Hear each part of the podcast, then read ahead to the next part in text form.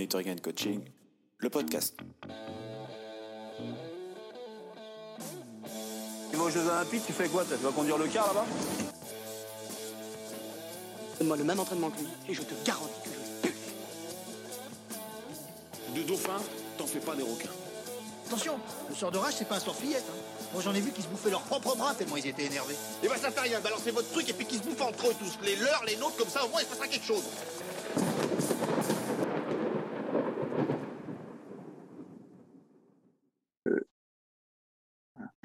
Une fois que j'ai passé le DE, euh, en fait, j'ai continué à travailler en parallèle euh, sur euh, des thématiques et en particulier sur le suivi de la charge d'entraînement. On pourra éventuellement en, discuter peut-être plus tard dans l'année. Je pense que sur les deux heures qu'on va avoir, ça va être un peu court. mais j'ai passé beaucoup de temps là-dessus parce que j'avais le souhait de, comprendre ce qui se passait. Au départ, j'avais le souhait de suivre les nageurs et euh, de comprendre euh, est-ce que euh, ce que je faisais était bien ou pas. Et en fait, petit à petit, ça m'a ouvert les yeux sur bah, la complexité de, l'entraînement, la complexité de la charge, puisqu'une fois qu'on commence à mettre le nez dans la charge d'entraînement, en fait, on se rend compte qu'il y a plusieurs modèles qui existent, que chaque modèle, finalement, ne regarde qu'une petite partie et qu'il n'existe pas de, de modèle total, tout simplement parce que c'est très compliqué. Donc bref, donc j'ai cheminé trois ans à peu près, je pense, euh, vraiment euh, de manière intensive sur cette question de la charge d'entraînement. Euh, j'en suis venu à, vouloir valoriser ce travail-là. Donc j'ai passé un master STAPS, entraînement optimisation de la performance, que j'ai passé par le biais de la validation des acquis de l'expérience. Ce qui fait que, que voilà, aujourd'hui, je suis parti dans ma formation d'une formation fédérale avec un brevet, brevet fédéral premier degré. Euh, j'ai passé toute ma carrière d'entraîneur à, entraîner sur le terrain. Et euh, j'en suis aujourd'hui, euh, après dix ans, à avoir validé un master finalement uniquement par le biais de l'expérience. dans ma pratique quotidienne, je suis entraîneur de, sauvetage sportif. c'est une discipline aquatique qui se pratique en piscine pendant la moitié de l'année et en mer pendant la, deuxième moitié de l'année. Euh, c'est une discipline que j'ai découverte par hasard. À la base, euh, je viens de la natation euh, et qui m'a tout de suite intéressé en termes d'entraînement pour plusieurs raisons. La première raison, c'est que c'est une discipline qui est ludique au départ. Et donc, venant de la natation avec un, passé bah, voilà, où j'ai nagé dans les années 2005, 2000, entre 2004 et 2010, on était sur des méthodes d'entraînement relativement extensives. Et donc, euh, bah, le fait de découvrir une autre discipline avec euh, d'autres contraintes, euh, d'autres modalités techniques et surtout sur un niveau relativement faible au départ, bah, ça m'a vachement intéressé et ça m'a obligé à me poser plein de questions, ce qui, je pense, m'a nourri. Si j'étais arrivé en natation, j'aurais peut-être plus facilement reproduit ce que j'avais pu faire moi auparavant. Et là, j'ai été obligé bah, de, changer complètement et de sortir complètement de ma zone de confort. Euh, donc j'ai évidemment démarré euh, l'entraînement euh, en partant de ce que je connaissais et puis petit à petit j'ai forgé un petit peu mon opinion. Donc je vais vous partager le, document. bonjour à Mathis déjà qui vient d'arriver. oui, désolé, mon ordi s'est mis en mise à jour quand je l'ai allumé. Non, non, Excusez le retard. Il n'y a pas de problème. Il n'y a pas de quand je suis en plein écran, je ne suis pas sûr que je puisse voir les conversations. Euh, donc, vous utilisez le chat, mais euh, éventuellement, si vous pouvez intervenir, si vous voyez que je ne réponds pas à la question, c'est probablement parce que je ne les vois pas. je vais essayer de. Ah, si, si, je peux l'afficher autant pour moi. Donc, sauf que du coup, ça gêne mon truc.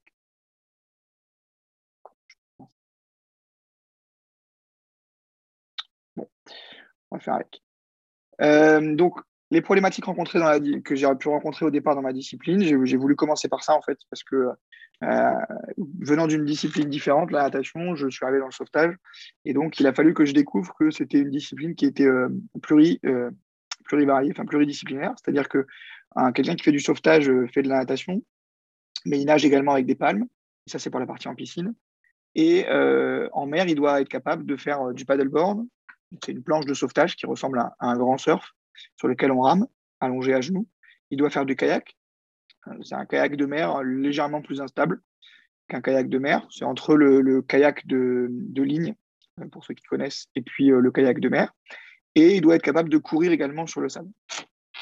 Donc, ça faisait beaucoup de choses différentes. Et puis, bah, finalement, en fait, de cette variété, moi, j'ai pensé que c'était possible d'y trouver de la, transversalité et donc d'utiliser l'ensemble des disciplines au service de la construction d'un athlète le plus polyvalent possible. évidemment, ce n'est pas venu comme ça. Hein. C'est venu d'abord parce que la polyvalence fait partie de l'essence de l'activité. En réalité, chaque club est, en compétition lors des championnats nationaux sur un classement des clubs où euh, bah, la performance dans l'ensemble des épreuves est intéressante pour être performant au classement des clubs. Et de la même manière, il y a un classement général individuel qui existe euh, un petit peu moins aujourd'hui, mais qui était euh, le cas à l'époque, qui du coup valorise des athlètes qui sont capables d'être performants dans l'ensemble des disciplines.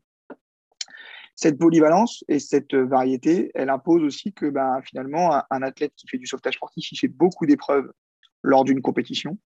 Euh, j'avais compté pour, pour vous donner un ordre d'idée, mais sur un championnat de France en mer, où c'est vraiment le championnat qui est le plus dense en termes de nombre d'épreuves, euh, un athlète qui serait euh, inscrit sur l'ensemble des épreuves et qui serait performant, donc où il aurait plusieurs tours à passer, des séries, des quarts de finale, des demi-finales, des finales. Il serait également engagé dans des relais. Au total, il peut courir entre 20 et 25 courses sur trois jours, sachant qu'une course dure entre 2 et 5 minutes. Donc, euh, je vous laisse imaginer euh, si vous deviez, euh, pour un nageur, faire 25 courses de 200 mètres en trois jours, ce que ça pourrait occasionner en termes de dépenses d'énergie. la deuxième problématique que j'ai rencontrée, c'est que lorsqu'on gère un groupe d'entraînement et avec des athlètes qui ne sont pas encore de très haut niveau, c'est-à-dire qui ne sont pas ultra spécialisés, mais qui sont dans le top de leur discipline, même, euh, même au, départ pas forcément, mais aujourd'hui, euh, même s'ils sont euh, pour la plupart dans les meilleurs de leur discipline, bah, ils participent à toutes les compétitions nationales. Et donc, en sauvetage, étant donné la variété des disciplines, il y a quatre compétitions nationales par an. Quatre compétitions importantes, trois championnats de France et une compétition qu'on appelle la Coupe de France, et qui est le siège des sélections pour les équipes de France. Donc, ces quatre compétitions nationales importantes dans l'année, bah, elles obligent à euh, organiser la planification différemment de ce que moi j'avais pu vivre, euh, puisque moi j'avais vécu euh, un, parcours classique avec deux compétitions dans l'année, dont une vraiment importante en fin d'année. Et donc, on était sur ce que vous verrez qui s'appelle la périodisation traditionnelle. Donc, c'est ce qui m'a mené par la suite à, m'intéresser au modèle de planification par bloc dont vous a parlé Guillaume.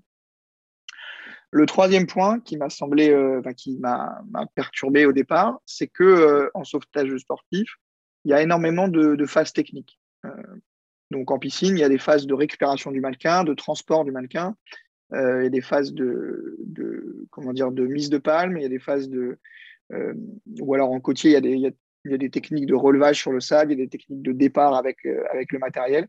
Et tout ça, c'est des, des, habiletés techniques qui ne correspondent pas vraiment à des problématiques physiologiques ou musculaires, mais qui vraiment correspondent à une compétence euh, technique, être capable de euh, réaliser un geste technique difficile, complexe, dans le temps le plus court possible. Et c'est d'autant plus important que euh, vraiment, pour beaucoup d'épreuves, cette capacité à effectuer techniquement bien les choses à la bonne vitesse, c'est décisif pour gagner. En fait. C'est-à-dire que si je ne suis pas bon sur les bases techniques, je peux être le meilleur le meilleur en physio de toute la compète, euh, je serais loin derrière. Donc en fait, euh, ça, ça m'a perturbé au départ parce que euh, en natation, on a l'habitude de calculer l'énergie dépensée, les efforts effectués en volume d'entraînement. Et ce volume, on le quantifie en général en kilométrage. Et là, la problématique, c'est que les habiletés techniques, bah, en fait, quand on travaille ce temps-là, on ne fait pas de kilomètres en fait. On fait un nombre de répétitions, on passe du temps, mais euh, on ne fait pas de kilomètres. Le quatrième point euh, qui m'a perturbé au départ, euh, c'est la place de l'environnement. Quand on est en, natation, quand on vient à la natation, chaque piscine est globalement la même. Et quand on fait une course dans une ligne d'eau, qu'on soit à Tours, à Saint-Malo, à Antibes, à Marseille ou n'importe où, c'est une ligne d'eau. Quand on fait une compète de sauvetage, ben, si la piscine fait 3 mètres ou 1 mètre 80 de profondeur, ça change les choses sur la discipline. Ça change vraiment complètement les choses en termes de problématiques techniques. parfois, ça change complètement la stratégie de course. Et de la même manière, évidemment, vous imaginez bien qu'une course qu'on fait en mer va être différente si la mer est plate ou si on a des vagues de 2 mètres. Sachant que l'idée de départ, hein, c'est que quelles que soient les conditions, l'épreuve se déroule. Donc, il y, a cette question-là. Et, donc, bah, il y a cette capacité à gérer les différents environnements. Alors, j'ai assisté à l'intervention de Yann Le Pennec lundi et, je sais qu'en kayak, il en parlait. J'ai trouvé qu'il y avait une résonance intéressante là-dessus. Et, l'autre impact, qui est pour le coup plutôt un peu différent, c'est qu'on peut gagner ou perdre une course, notamment en mer, pour une question environnementale, c'est-à-dire pour, pour un facteur complètement externe qui ne dépend absolument pas de l'athlète et qui ne peut pas lui être imputé. C'est-à-dire que à partir du moment où j'atteins le plus haut niveau, je suis dans le top 5-6 des meilleurs. En piscine, ça peut jouer à 5 dixièmes et ça va tomber toujours du même côté. C'est-à-dire que le meilleur sera toujours le meilleur, quasiment. J'exagère un peu, mais dans l'ensemble, c'est ça. En mer, vous pouvez être le meilleur, même avoir 5 secondes d'avance sur tout le monde. Mais si vous n'êtes pas au bon endroit et que le groupe de derrière se fait ramener par une vague, eh ben, vous pouvez finir huitième. Alors que pour autant, euh, au départ, vous étiez euh, largement en avance. Et ça, ça, a une influence directe sur la manière dont les athlètes vont envisager la compétition. Puisqu'il n'y a pas que la question d'être le plus fort, il y a aussi la notion de chance qui rentre en ligne de compte. Et enfin, le dernier paramètre, euh, c'est une discipline, le sauvetage sportif, qui n'est pas connue. C'est une discipline qui n'est pas olympique. C'est une discipline qui est encore en développement. En France, euh, le début des compétitions officielles, c'est 1990. Donc ça veut dire que ça fait à peine 30 ans. Euh, pour information, hein, la natation, euh, vous l'avez vu en, vous le verrez ou vous l'avez peut-être déjà vu, mais c'est plutôt 1900, enfin dès les Jeux Olympiques de 1896, il y a déjà des épreuves de natation différentes, mais il y a déjà le sauvetage, même si le début de la discipline en Australie c'est 1904, en réalité, euh, les premières compétitions et le format officiel, c'est très récent. Donc c'est une discipline qui est peu connue. Et en France, lorsqu'on n'est pas un sport olympique, on a peu de moyens. C'est une discipline qui est quand même reconnue de haut niveau, c'est-à-dire qu'elle a euh, la reconnaissance du ministère. Donc, c'est-à-dire qu'elle a des sportifs listés euh, sur les listes ministérielles, des sportifs de haut niveau. Elle a une organisation avec des équipes de France, il y a des championnats du monde, il y a tout ça.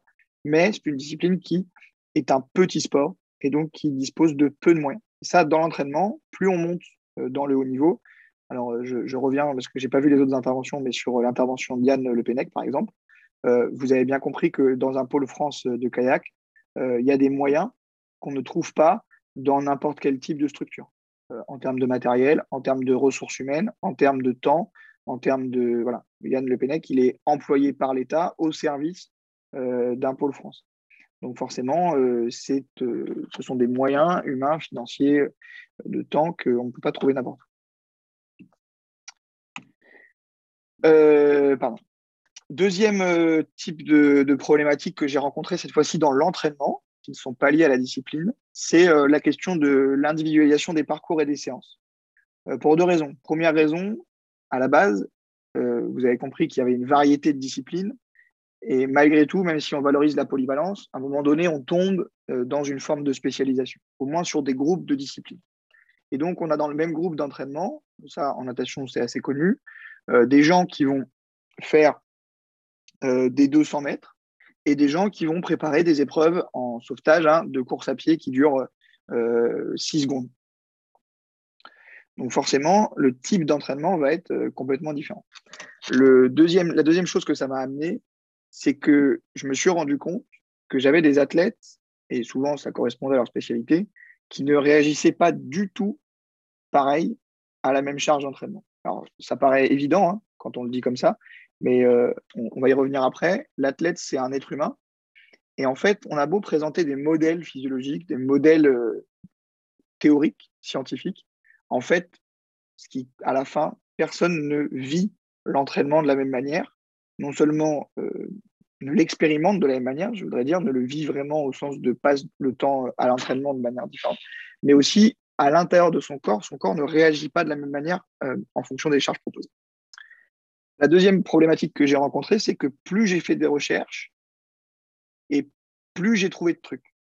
Et donc, j'en suis arrivé à une, multiplicité de principes théoriques euh, qui partaient un peu dans tous les sens. C'est-à-dire que j'avais des informations sur euh, l'entraînement du sprint, des informations sur l'entraînement euh, de comment dire sur l'entraînement de l'endurance, des informations sur tout doit partir du rythme cardiaque, tout doit partir des lactates. On peut imaginer plein de choses. Et en fait, plus je faisais de recherches et plus je trouvais de choses. Et donc, à un moment donné, bah, lorsque l'on est, euh, euh, lorsque l'on est, euh, comment dire, entraîneur, il faut faut bien qu'on trouve une, une voie, une, des axes de travail. Et parmi tous ces principes, comment je, comment je m'en sors? La troisième chose, c'est, on y revient, multiplicité des disciplines, compétences différentes. Courir 6 secondes le plus vite possible ou nager 3 minutes à une allure régulière, ce sont deux compétences complètement différentes. Bonjour Alex. Bonjour. Euh, quatrième problématique, euh, ça c'est plus personnel. Euh, je vous le disais tout à l'heure, moi j'ai besoin de comprendre ce que je fais. Que j'ai, je, suis un. J'ai été formateur en secourisme et en secourisme, par exemple, j'ai appris à être ce qu'on pourrait dire un bon petit soldat. C'est-à-dire qu'on me donne un livre et je dois le transmettre, quel que soit euh, ce que j'en pense, entre guillemets. C'est pas moi qui décide, en fait. Je suis là pour transmettre euh, un contenu. Dans l'entraînement, euh, c'est pas exactement comme ça que ça marche, puisque je vais devoir prendre des décisions, je vais devoir choisir des choses. Et pour choisir, moi, j'ai besoin de comprendre. J'ai besoin de comprendre à la fois pour être sûr que ce que je fais est utile. J'ai besoin de comprendre parce que j'ai la conviction que l'entraînement doit être optimisé optimisé parce que chaque minute que l'athlète va consacrer à l'entraînement doit lui servir à quelque chose. En fait, le sport, c'est trop difficile. Le sport performant, j'entends, c'est trop difficile pour obliger un athlète à venir deux heures un après-midi pour faire quelque chose qui n'a aucun intérêt pour lui. Et ça, c'est une conviction personnelle. C'est-à-dire qu'il y a des gens qui pensent pas ça. Et c'est pas grave. Mais moi, à titre personnel, je pense qu'un athlète amateur qui s'engage dans l'entraînement, si à chaque fois qu'il vient, il n'apprend pas quelque chose, finalement, est-ce qu'il n'a pas perdu du temps? Et on est souvent tous à se plaindre en tant qu'entraîneur de ne pas avoir suffisamment nos athlètes, qu'ils euh, n'aient pas suffisamment de volume d'entraînement, qu'ils ne soient pas suffisamment disponibles. Mais avant de dire ça, la question qu'il faut se poser, c'est est-ce qu'à chaque fois qu'il vient, j'optimise réellement le temps que j'ai à ma disposition? C'est ce que je traduis par être sûr euh, il manque un accent sur le mot sûr, que chaque séquence ait de l'intérêt pour le sport. Et le dernier point, c'est que j'avais une croyance, enfin, j'ai construit quand même une croyance dans l'humanité du sport, c'est-à-dire le fait que les athlètes sont des êtres humains. Les athlètes ne sont pas des machines, ne sont pas au service de l'entraîneur, mais les athlètes sont des êtres humains qui ont envie de vivre des expériences, de performer, mais euh, qu'on doit considérer comme ça. Donc ça, c'est un trait à, à, mon éthique personnelle. Et donc, par exemple, pour moi, ce n'est pas imaginable de dire à un athlète, écoute, tu vas faire quelque chose, ton corps va s'abîmer, tu vas peut-être en subir les conséquences pendant les 15 prochaines années, mais au moins, tu seras devenu champion olympique. Ça, moi, c'est pas possible pour moi. Mais c'est perso. Après, encore une fois, euh, euh, il y a des athlètes que ça dérange pas, qui sont prêts à faire euh, cette, ce sacrifice-là. Donc, les axes de travail que j'ai décidé de choisir, et euh, c'est à partir de ça que je vais développer euh, ce que je vais vous présenter après, c'est euh, choisir et s'y tenir. C'est-à-dire qu'un entraîneur, à un moment donné, il doit prendre une voie et il doit accepter que bah, une fois qu'il a fait ce choix-là, il va y rester pendant au moins 3, 4, 5 mois, parce que sinon, on ne voit pas réellement les issues de, de ce qu'on de ce qu'on comment dire de ce qu'on voudrait euh, de ce qu'on propose. On ne peut pas mesurer ce qu'on propose si euh, on ne consacre pas suffisamment de temps. Euh, choisir, ça va impliquer de programmer, c'est-à-dire qu'on ne peut pas tout travailler en même temps. il va falloir accepter qu'à un moment, on travaille plutôt quelque chose et qu'on laisse quelque chose de côté. Pour moi, ça, c'est un une première chose importante. La deuxième chose, c'est l'entraîneur, il a pour objectif prioritaire de rendre l'athlète autonome. Euh, ça, moi, c'est quelque chose qui aujourd'hui est, vraiment au cœur de ma réflexion sur l'entraînement. Euh, c'est quelque chose, lorsque j'ai commencé à réfléchir euh, qu'est-ce qui relie tous les champions, tous les athlètes les plus performants et tous les gens que moi j'admire en tant qu'athlète Qu'est-ce qui les relie entre eux? Et donc, j'ai pris des exemples dans ma tête. Teddy Riner, Martin Fourcade, pour prendre deux exemples français. Qu'est-ce qui les. Euh, Tony Estanguet, si on parle de kayak. Qu'est-ce qui est commun à ces trois athlètes? Eh bien, ce qui est commun, c'est qu'en réalité, euh, ces athlètes-là, ils sont autonomes. Est-ce qu'il y a quelqu'un qui doit rentrer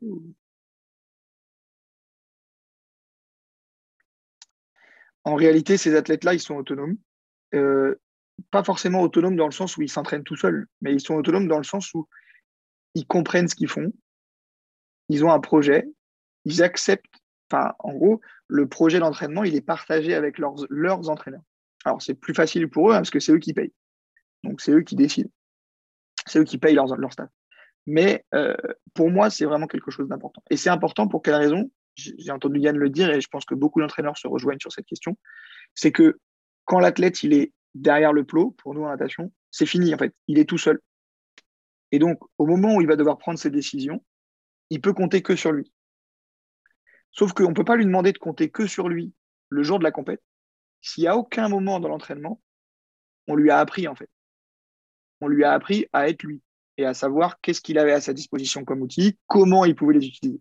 Et ça, c'est plus compliqué que ce qui paraît. Ouais. Non, j'ai cru que quelqu'un avait une question. Ah si. Euh, ok. Euh, bah, justement, cette idée d'autonomie, c'est ça. C'est que, euh, c'est ce que je disais. Pour moi, l'autonomie, c'est à la fois connaître, connaître ses outils, connaître ce qu'on est, et avoir un, répertoire de repères internes qui permet de prendre des décisions seul. Quand je dis seul, c'est sans outils, c'est-à-dire euh, sans la montre, sans la fréquence cardiaque, sans le chrono. Mais je suis capable de. Ça, c'est la première base. Et la deuxième chose, c'est que l'autonomie, c'est le fait d'accepter que le projet de l'athlète, c'est son projet. C'est-à-dire que ce n'est pas le vôtre. Vous, en tant qu'entraîneur, vous êtes là pour l'aider. Mais si à aucun moment vous le laissez, entre guillemets, face à lui-même et face au fait que c'est son projet, ça ne deviendra pas son projet. C'est trop facile, en fait. L'entraîneur, il y a beaucoup d'entraîneurs, notamment chez les ados, euh, qui, euh, par exemple, euh, obligent un nombre d'entraînements et disent tu viendras le lundi, le mardi, le jeudi, le mercredi, enfin le mercredi, le jeudi, le vendredi, de 18h à 20h toutes les semaines. Sauf que ça, là, l'athlète, il n'a pas de choix, en fait, dans cette idée. Par contre, si tu dis à l'athlète, tu dois venir cinq fois dans la semaine. Et moi, j'ai dix séances à te proposer. Là, l'athlète, il a des choix et il peut déjà commencer à s'organiser. Si maintenant tu dis à l'athlète, bah, écoute, on se pose au début de l'année, c'est quoi ton objectif? C'est quoi ton projet? Selon toi, combien de séances et combien de séances tu es prêt à investir euh, de ton temps pour t'entraîner Là, l'athlète, il dit, bah, moi, euh, j'ai besoin de tant de temps pour travailler, j'ai besoin de voir mes copains. Euh, mon projet, c'est d'être de niveau région est-ce que vous, en tant qu'entraîneur, vous n'êtes pas capable de lui dire, bah, toi, oui, ok, si tu viens, euh, tu me dis que tu peux venir quatre fois, si tu viens quatre fois sérieusement, je pense que ça passe. Mais ces quatre fois, euh, l'idée, c'est après de, l'accompagner pour que petit à petit, euh, il puisse décider, en fait, quand il vient. Alors, après, la problématique de l'autonomie, c'est que ça demande que deux choses. Ça demande que l'entraîneur, il accepte de perdre le contrôle. Et ça, pour un entraîneur, c'est compliqué. Mais on accepte d'autant plus facilement de perdre le contrôle euh, quand on sait que, euh, que l'athlète, euh, en fait, c'est à lui que ça appartient. Donc, en fait, on n'a pas à contrôler quelque chose qui n'est pas à nous. Le pouvoir global, il appartient à l'athlète. la deuxième chose que ça permet, l'autonomie, c'est l'implication. Oui, c'est exactement ça. Bigrel, dans le troisième univers, il est là-dessus. Il est sur cette idée d'autonomie. Après, Bigrel, voilà, il en parle, il en parle pour la performance, pour la, la production de la performance. Euh, moi, j'en parle peut-être euh, d'un point de vue même plus large, c'est-à-dire que c'est, euh, pour moi, c'est dans la vie de tous les jours, c'est-à-dire que l'athlète, par le sport, il est éduqué. le, sport, c'est une formation, c'est une éducation à la vie. toutes les fédérations vendent leur business en expliquant que le sport, c'est une école de la vie. À un moment donné, il faut vraiment le vendre. Et dans la vie de tous les jours, l'individu, il fait des choix tout seul il n'a pas en permanence quelqu'un qui lui tient la main et qui lui dit tiens, tu vas venir là, tu vas venir là, tu vas faire ci, tu vas faire ça. Et, l'individu, s'il veut apprendre à faire des choix, euh, il faut qu'il possède les clés. Parce qu'on ne fait pas des choix euh, sans savoir vers quoi on s'embarque. Donc, pour que l'athlète soit autonome, il faut qu'il soit libre. Pour qu'il soit libre, il faut qu'il ait conscience, connaissance de tout ce qu'impliquent ses choix, globalement. Donc, la conséquence de cette autonomie, pour moi, c'est que l'athlète va devenir impliqué. Parce que une des phrases de base que j'explique aux athlètes, c'est ne viens pas si tu ne veux pas. Je m'en fiche, moi, que tu viennes. En fait, ce que je veux, c'est que si tu viennes, comprends que à chaque fois que tu viens, à chaque fois que tu as un exercice, sur 120 minutes d'entraînement, tu dois être concentré pendant 120 minutes. Si tu n'es pas capable d'être concentré, appliqué, impliqué 120 minutes tous les jours ou deux fois par jour, ne viens pas. Viens moins. Par contre, à chaque fois que tu viens, tu seras dans cette implication. Oui. Exactement. À un moment donné, les athlètes de très haut niveau, ils ont ce besoin, en fait, je pense, de ceux qui sont autonomes, ils ont ce besoin de. Ils, se rendent compte, en fait, ils se disent, ouais, mais en fait, moi, je veux être libre. Moi, je veux choisir, parce que c'est ma vie. Et, je pense que les coachs doivent absolument euh, comprendre ça et l'accepter. Et non seulement ils doivent le comprendre, l'accepter, mais ils doivent l'enseigner dès le départ, parce que c'est quand on a des adolescents qu'on doit leur expliquer ça. On doit dire à un adolescent, tu es libre, tu as le droit de venir, tu as le droit de ne pas venir, c'est ton choix. Par contre, si tu viens, voilà comment tu viens, sinon ça ne sert à rien de venir. Mais je pense qu'il faut être honnête, quitte à perdre des gamins. Mais au moins, il ne faut pas faire du haut niveau contre malgré les, malgré les jeunes. Les jeunes, s'ils veulent faire du haut niveau, il faut qu'ils connaissent les contraintes du haut niveau et ils le font. Euh, voilà. Et, le dernier point de l'autonomie, c'est la capacité d'adaptation, c'est-à-dire que bah, en sauvetage, euh, moi je me suis rapidement rendu compte, hein, quand on est dans un, peloton en paddleboard et qu'il faut choisir euh, est-ce que je me mets devant, derrière, au milieu, est-ce que j'accélère, est-ce que je reste dans le paquet, ben, en fait le coach il n'est pas là, hein, donc le, nageur il se trouve à, à 150 mètres de, la ligne de départ et du sable, il n'entendra jamais rien, les oreillettes, il n'y en a pas. Donc, ben, à un moment donné, il faut bien que l'athlète fasse des choix. Le troisième axe de travail, c'est que euh, comme j'entraîne plusieurs disciplines, de la course à pied, du kayak, du paddle, de la natation, euh, moi j'ai eu le besoin, à la fois pour moi et pour mes athlètes, euh, de trouver un modèle qui correspond à toutes les disciplines. j'en ai eu besoin pour quantifier la charge d'entraînement et j'en ai eu besoin pour penser le développement physique. C'est-à-dire qu'à un moment donné, je me sers de la course à pied pour développer des choses au service de la natation. Et donc, si je n'ai pas un modèle global pour toutes ces disciplines, ça devient compliqué. Est-ce que euh, ça va pour euh, ces, premiers trucs-là ou est-ce qu'il y en a d'autres qui ont des, questions? Le dernier point sur moi, et puis après on passera euh, à la question de, la pensée complexe, c'est que Guillaume m'a demandé, nous a demandé à tous de parler des émotions liées à la performance. C'est quelque chose qui est très important pour moi. Et je, remercie Guillaume d'avoir mis cette question-là, parce qu'en fait, je, pense que le sport euh, a ce site particulier, euh, que euh, ce n'est pas un métier comme les autres, dans le sens où ce qu'on vient chercher dans la, dans la performance, c'est d'abord des émotions. c'est d'abord vivre des choses très fortes qu'on ne vit pas dans la vie de tous les jours. C'est-à-dire que le plaisir de gagner une course ou le plaisir de réussir un défi sportif, peu, importe comment on l'aborde, en fait, c'est une expérience émotionnelle que tu ne peux pas vivre en dehors du sport. Dans la vie de tous les jours, euh, tu ne vis pas ou très rarement ce genre de choses. Le sport te permet de reproduire ces choses. Et euh, il y a beaucoup de gens qui pensent que vivre des émotions, c'est vivre. Et donc, euh, pour moi, le sport, c'est d'abord ça, en fait. Et, c'est important parce que, du coup, je ne peux pas imaginer un sport robot. C'est-à-dire qu'un sport qui, constituerait euh, qui, serait, qui, serait considéré comme, euh, par exemple, pour réussir un 400 mètres nage libre, euh, tu dois nager 30 secondes avec 30 coups de bras et, on va travailler pour que tu le fasses, entre guillemets, d'un point de vue robotique. ça, moi, ça ne me parle pas du tout. Parce que là, je vois pas d'émotion. Je vois pas d'expérience individuelle. Je vois presque pas de plaisir, en fait. Je vois une forme de, de, de, monotonie, de, de travail à la chaîne. Et, ça, pour moi, c'est pas, euh, pas le sport. Ça veut pas dire que ça marche pas. Hein. Ça veut dire que c'est pas ce qui, moi, me, pousse tous les jours. Euh, donc, la, deuxième chose, c'est euh, partager les réussites et les échecs avec les athlètes. c'est pareil, hein. la vie, c'est des, hauts, des bas. bah, quand on est entraîneur, on vit au rythme des hauts et des bas des 15 athlètes qu'on peut entraîner. Donc, on multiplie par 15 le nombre d'expériences émotionnelles qu'on peut vivre. Donc, à partir du moment où, on, entre guillemets, on, est drogué à l'émotion, eh bien, avec 15 athlètes, eh ben, on multiplie les séances de shoot.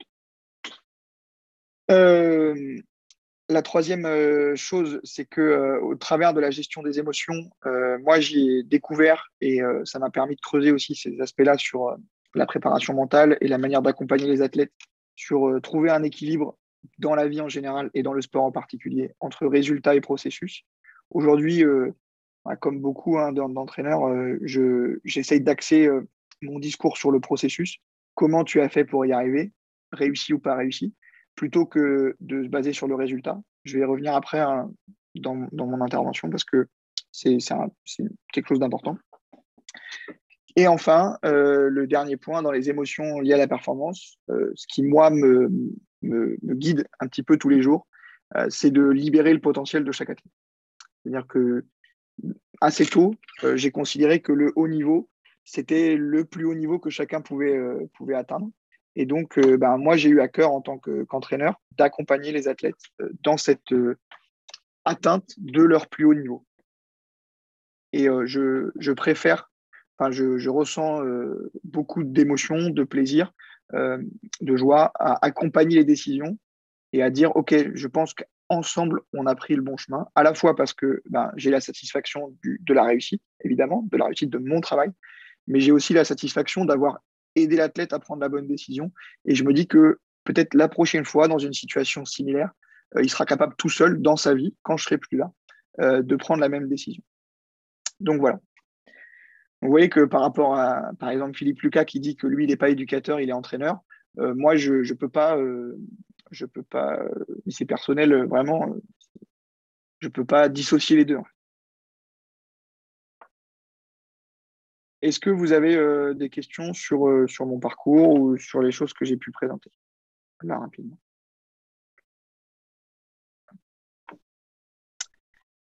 Donc, Pierre, moi, je vais, te poser une, question, peut-être parce que certains hésitent. Euh, je vais enchaîner les premières questions.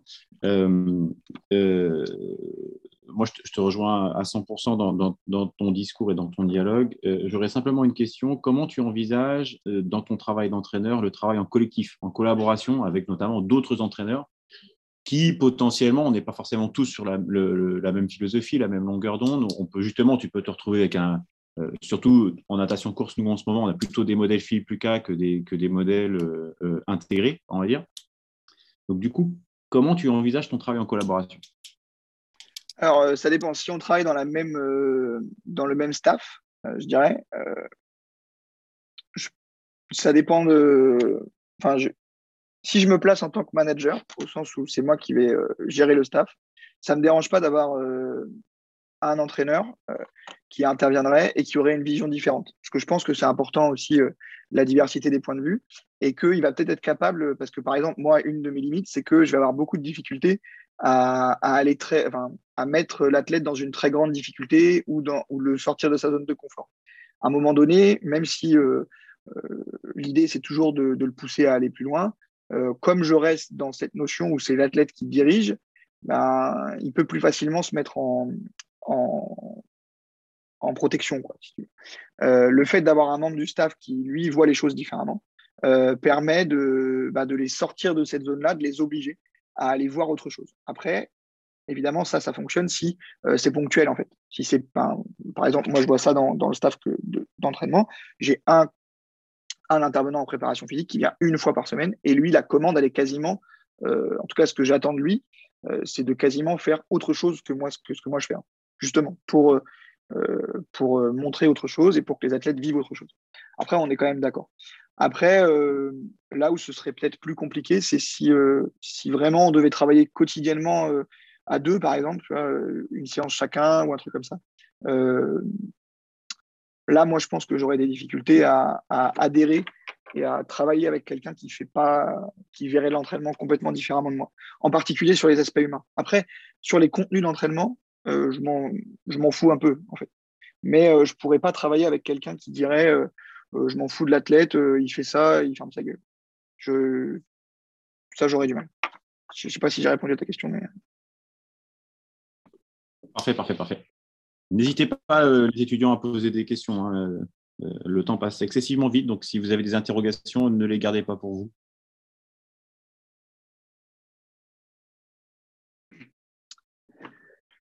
Alors, euh, pour avoir ouais, ce mode de fonctionnement, euh, les, les gens que vous avez dans l'eau, il faut les connaître un minimum. Euh, parce que en fait, la façon dont je le vois, c'est que euh, si les gamins, on les connaît pas trop et qu'on les cerne pas trop, en fait, ils peuvent surtout jouer avec nous.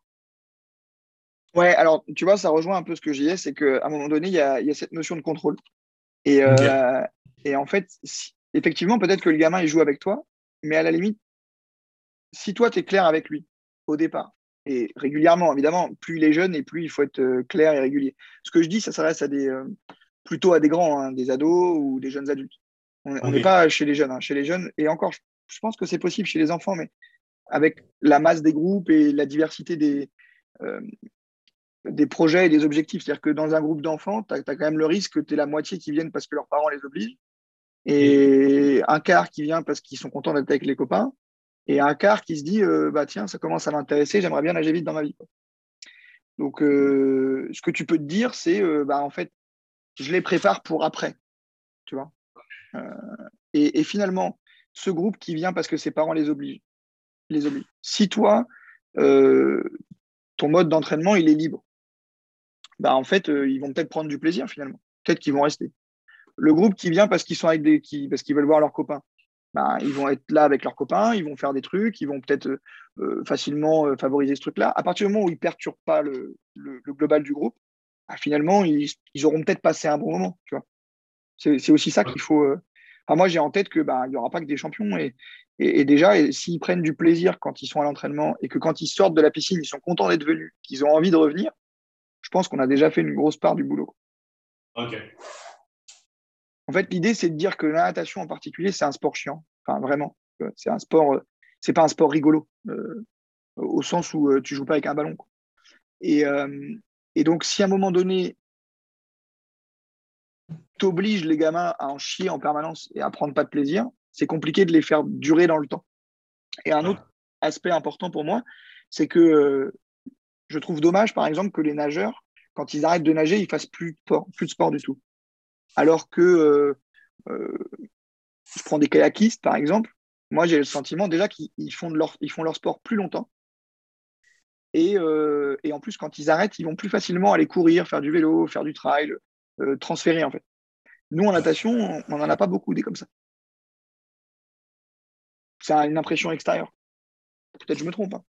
Mais euh, je vois plus facilement des nageurs qui prennent euh, 15 kilos et qui passent plus de temps à jouer à la console assis dans leur canapé ou à sortir boire des bières et sans garder d'activité physique euh, régulière. Et je pense que ça, c'est une de nos responsabilités, nous, en tant qu'entraîneurs, euh, aussi, de, euh, de, de voir le choix, euh, de, de voir ça plus tard, en fait. Et, et Pierre, excuse-moi, c'est Alexandre. J'ai une question là-dessus justement qui m'a souvent interpellé quand je regarde la, la natation. J'ai ce sentiment sur la natation française qu'on a des arrêts de carrière beaucoup plus précoces que sur les autres nations.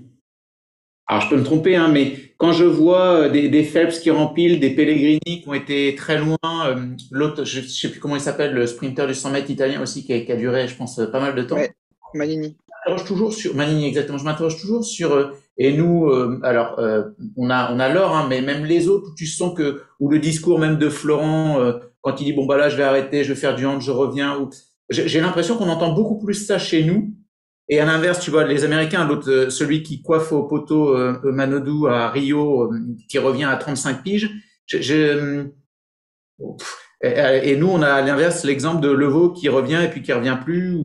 Je sais pas pourquoi j'ai cette sensation qu'on les dégoûte, mais je peux me tromper, plutôt, ou bien qu'ils sont pas là pour les bonnes raisons.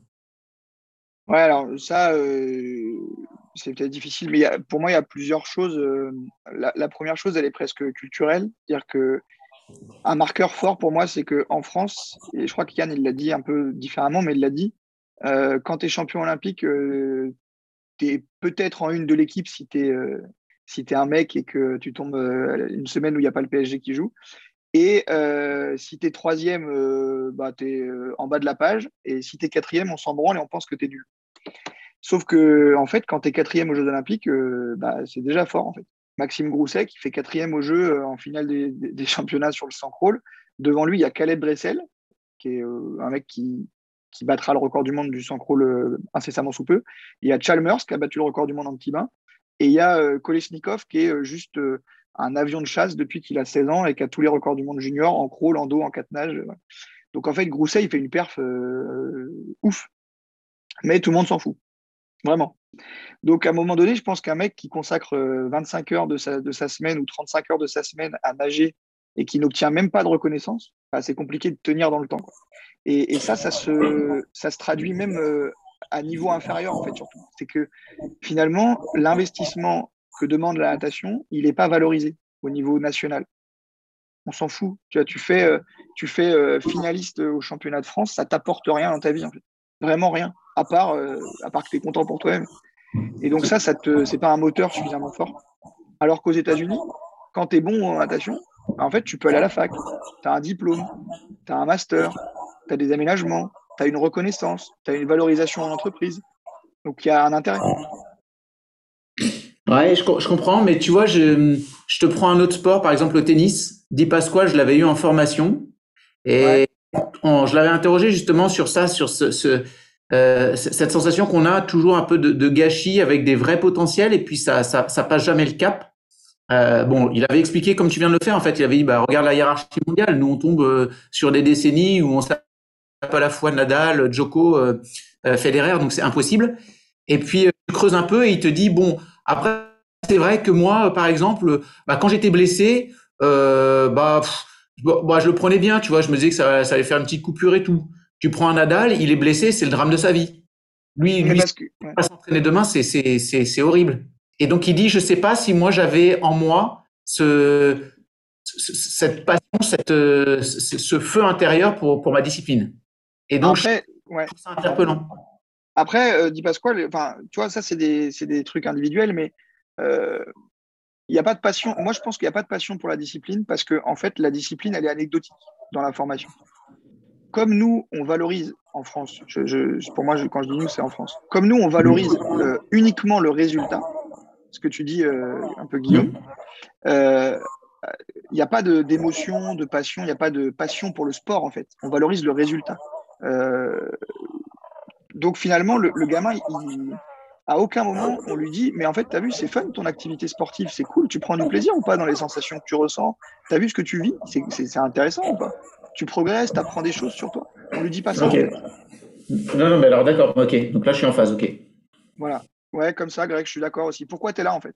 Et si on te dit, euh, bah, tu es là parce que euh, tu as vu, tu es bon en natation. Enfin, tu vois, typiquement, le, modèle du le gamin, il nage dans, dans un groupe départemental, on se rend compte qu'il fait 1m95, on lui dit, ah tiens, ça se trouve, tu pourrais être bon, tu fais 1m95 en natation, c'est un, un des, des, facteurs de performance. Et tu dis au gamin, bah, vas-y, viens nager tous les jours maintenant. Alors le gamin, il vient nager tous les jours et puis ben, il est bon, tu vois, parce qu'il euh, il est jeune et il progresse vite. Et donc, euh, voilà, il fait des résultats. Mais on ne sait pas si le gamin, il aime nager. On ne sait pas s'il aime se faire mal. Des fois, on a du bol. Et des fois, tant que ça marche, que le résultat est là, bah, le moteur, il est là pour lui. Mais le jour où le résultat, il n'est plus là, bah, le gars, il n'a plus de moteur. Et donc, ce jour-là, il arrête. Et tout le monde y perd. Ouais, Et tout le monde y perd. Mm. Et tu vois, moi, je, pense que peut-être les Américains le font différemment, mais les Américains, ils, survalorisent presque euh, le sportif. C'est-à-dire que le, gamin euh, qui fait une compète de machin, c'est toujours Ah, mais c'est génial, euh, ah, mais c'est trop bien. Enfin, peut-être que Jean-Yves vous en a parlé, mais de ce que moi j'ai compris, globalement, il y a une vraie valorisation. Le, mec qui fait huitième au jeu, qu'arrivait avec la quinzième perf de l'année, on dit Waouh, waouh, mmh. mec, t'as été bon. Quoi, le mec qui est demi-finaliste Enfin, je sais pas, moi, je prends Marie Wattel, elle fait demi-finale au jeu au 50 Pro. Le... On n'a rien entendu. Ouais, c'est clair. On sait, personne ne le sait, en fait. Mm. Limite, elle, elle était même pas au courant. Faut te dire. Parce qu'elle était 17e, elle a été rattrapée. C'est limite si elle a été au courant, en fait. Mais euh, voilà, il y, a cette problématique du résultat. Et après, l'autre truc sur l'âge, c'est que euh, ben, en natation en particulier, nous, on n'a pas les structures pour accompagner les adultes. Voilà, on ne sait pas faire. Si tu, si tu sors de la fac, j'entends on ne sait pas entraîner un mec qui travaille en fait. Parce que on ne sait pas sortir du cadre. On ne sait pas dire ah ouais, tu nages deux fois par jour, euh, bah non, tu vas travailler, ça va pas être possible. mais peut-être qu'à mon avis, Anthony Irvine, quand il a repris, il nageait pas deux fois par jour. Euh, Manodou, aujourd'hui, euh, il a aménagé son projet d'entraînement euh, pour avoir une vie d'adulte et une vie où il peut vivre de, ce qu'il fait. Alors lui, il, en vit, hein, il vit de, de, de, comment dire, de son image médiatique, il en vit, mais ça lui demande du temps aussi. Donc forcément, il s'entraîne un peu différemment. Il n'a pas non plus les mêmes envies, il n'a pas envie de faire autre chose. Et ouais, voilà, du nageur et des coachs. C'est ça. Et, et, ça, moi, ça me fait penser aussi après à, un moment donné le, le, modèle qu'il y avait en équipe de France de rugby ou en équipe de France de foot, où on dit, où les journalistes disent Ouais, mais pourquoi vous sélectionnez Trucmuche? Il a 27 ans, c'est la fin de sa carrière. Et en fait, ça se trouve, le gars, il ferait trois ans au top en équipe et il marquerait des buts, et où il marquerait des essais, où il serait bon et on ne le prend pas en disant ouais mais il vaut mieux valoriser un jeune. en fait, on, passe notre temps à former des jeunes et quand ils sont bons, quand ils sont grands, on dit bah maintenant t'es grand, vas-y, sois fort. Et on s'occupe plus d'eux. Ouais, je comprends. Ouais, voilà, c'est un peu ça, Guillaume. Tu vois, le coach de ouais, merde, il faut. Enfin, moi, j'en discute avec des entraîneurs régulièrement, mais ah ouais, lui, il me saoule, euh, il, est, jamais dispo, ou, euh, il faudrait qu'on lui fasse un entraînement particulier et tout. Bah, en fait, mec, euh, à un moment donné, le haut niveau, c'est ça, en fait. Quand, vous, quand Yann il vous explique en kayak pourquoi est-ce qu'en kayak ça marche, Yann il vous explique le, sportif qui vient voir au mois de décembre, il vous dit bah, Moi je sais que pour les trois prochains mois, je vais devoir m'entraîner comme ça. Alors j'aimerais bien pendant un mois, on charge ici parce que je suis, euh, sur le site d'entraînement, je peux machin. Par contre, le mois d'après, je suis là-bas, euh, je pourrais faire ça. Comment on peut s'organiser? Et là, le coach, il réfléchit, il propose des choses. Pour moi, il y a deux, vraiment, il y a deux choses. Il y a à la fois la manière dont on valorise le résultat et, le processus, et qui donne pas envie, donne envie de continuer, et à la fois la manière dont on entraîne, euh, qui doit être bah, beaucoup plus adaptable, je pense je, pense que ça va, correspondre à la suite de, ton PPT où euh, euh, en France, on a euh, le cas sur beaucoup de disciplines, hein, sur les intervenants de cette semaine, où on s'est rendu compte qu'en fait, il était extrêmement simple. On a des très bonnes méthodes d'apprentissage chez les jeunes ou d'apprentissage du haut niveau, on va dire, jusqu'à la fin de l'adolescence. Et effectivement, comme tu le dis, Pierre, chez l'adulte, on ne sait pas faire parce qu'on ne veut pas savoir faire. Parce que, évidemment, ça, prend en compte beaucoup plus l'humain quand le, quand le mec il a 20 ans, 30 ans, que de gérer un ado de 14 ans qu'on peut conditionner euh, de la manière dont on veut. Et, on revient à, la discussion du départ, c'est euh, comment traiter l'humain dans son entièreté face à la performance. Moi, j'ai plein d'entraîneurs de natation qui me disent, bah, en fait, lui, à 18 ans, s'il n'est pas déjà bon, c'est pas la peine qu'il continue. Et la raison qui est avancée, c'est de dire, il n'est pas déjà bon à 18 ans. Pour devenir meilleur, il va devoir augmenter sa charge d'entraînement avec le risque que ça ne marche pas. Et sachant qu'à 18 ans en natation, on a quand même beaucoup de nageurs qui ont déjà une charge d'entraînement très élevée, avec le risque que ça ne fonctionne pas. Et à côté de ça, on va dire, bah, il faudrait qu'il fasse des études parce que comme il ne vivra pas de la natation, autant pas lui casser la tête à s'entraîner deux fois, euh, si ça va l'empêcher de faire des études et ça ne sert à rien. Sur le fond, c'est gentil en fait de dire, bah, vas-y, va faire des études, c'est meilleur pour ta vie future. Mais la réalité, c'est qu'en fait, ça se trouve, enfin moi j'en suis convaincu, le, pic de perf chez un, sportif, c'est pas 18 ans en fait. C'est 22, 23, 24, 25, 26, 27 ans. C'est dans cette période-là que les athlètes sont les meilleurs. Euh, j'avais trouvé un truc sur les moyennes d'âge des records du monde féminin. En natation, c'est 26 ans. La moyenne d'âge des détenteurs, des détentrices de records du monde chez les femmes. Donc ça veut bien dire que le moment où on est le plus performant, c'est plutôt à 25-26 ans. Donc le haut niveau, ces stages-là, à un moment donné, il faut accepter en France et il faut trouver des structures pour accompagner ces athlètes-là du passage de j'ai fini le bac, je suis en section sportive dans, une, dans, une, dans un cadre et une structure hyper simple à j'ai 23 ans, je fais des études, j'ai 27 ans, je travaille. Il y a des choses qui existent, hein, mais il faut le mettre en place. Donc, pour enchaîner, euh, j'espère qu'on va avoir le temps de passer, mais après, normalement, dans le cours de l'année, euh, j'aurai peut-être l'occasion de réintervenir. on aura l'occasion de, creuser un peu plus. Euh, s'il y a quelque chose que vous avez envie de, creuser sur l'instant, là, n'hésitez pas. Donc, la théorie complexe, c'est une théorie qui est née en sociologie, dans les sciences humaines, que j'ai découvert par hasard, pour vous donner vraiment la genèse du truc. J'ai une copine dont l'oncle est chercheur en sociaux. Il a écrit un bouquin sur Edgar Morin. Elle m'a prêté le livre en disant Tiens, j'ai jamais rien compris. Toi, je sais que tu aimes bien, euh, tu es curieux. Je te prête le bouquin, ça peut t'amuser. Bref, j'ai lu ça et je découvre que Edgar Morin, qui finalement est très connu, euh, a développé une théorie qui s'appelle la théorie complexe. Et le principe de la théorie complexe est extrêmement simple, contrairement à ce qu'on pourrait imaginer dans le mot. C'est que Edgar Morin il dit que chaque science a tendance à observer un phénomène uniquement de son propre point de vue. Donc, par exemple, les psychologues, qui sont chercheurs en psycho, vont étudier les comportements humains uniquement à partir de l'aspect euh, psycho, sans tenir compte de l'environnement social, euh, de l'environnement économique, machin, etc. Donc en fait, on n'a toujours qu'une image euh, tronquée de ce qu'on est en train de regarder et qui dépend de comment on le regarde. Sais pas si c'est clair ce que je dis. On va y venir sur le sport, peut-être que ça vous parlera plus.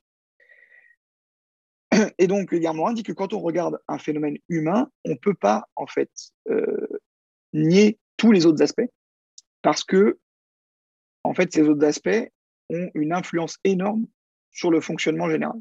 Et donc, c'est ce que veut dire la phrase en dessous, là, au principe de la disjonction, de la séparation, donc de regarder les objets toujours avec un point de vue différent, on devrait imaginer un principe qui comprenne qu'il y a des aspects, qu'il y a des facteurs différents, mais qui s'intéresse aux relations entre les facteurs plutôt euh, qu'à chaque facteur pris individuellement. Vous me dites si vous voulez que je précise quelque chose. Donc les constats que je fais, c'est que la performance ne peut pas être expliquée par un seul paramètre. C'est-à-dire que oui, l'athlète a une VO2 max de 88, mais ce n'est pas le seul en fait. Donc, si jamais il a une VO2 max de 88 et que l'autre à côté, il a la même VO2 max, pourquoi lui va plus vite? Donc, c'est qu'il y a d'autres paramètres qui rentrent en jeu. Oui, cet athlète fait 22 coups de bras, le même en face fait 22 coups de bras, à la fin, ils ne vont pas à la même vitesse. Il y a bien qu'il y a d'autres choses qui rentrent en jeu qu'un seul paramètre. Le deuxième paramètre qui est très important, c'est que chaque athlète et chaque entraîneur possède sa propre représentation de la performance. Moi, je vous ai exposé un petit peu ma vision de, de l'entraînement, ma vision du sport, mais du coup, chaque athlète, chaque entraîneur a également une vision qui lui est propre. Donc là, vous, vous entendez plein de représentations différentes, plein de visions différentes. Et même si parfois il y a des choses qui se, qui se rapprochent, au fond, on voit tous les choses différemment. Et en plus, cette représentation, c'est aussi une image de ce qu'il faut faire pour réussir. Et cette image, elle est différente. Donc, à un moment donné, ça veut dire qu'il n'y a pas une recette. Il y en a autant qu'il y a d'entraîneurs qui a réussi. Et autant dire qu'il y en a beaucoup. Le troisième constat, c'est que je me suis rendu compte que quand on parle d'athlète qui a du talent, en général, on parle d'un athlète qui, a ce qu'on appelle une, enfin, ce que moi j'appelle une intelligence sportive. C'est-à-dire que c'est marrant, mais il prend souvent, très souvent, les bonnes décisions.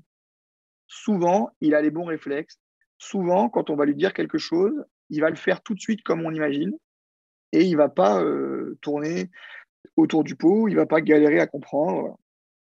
Et c'est une forme d'intelligence.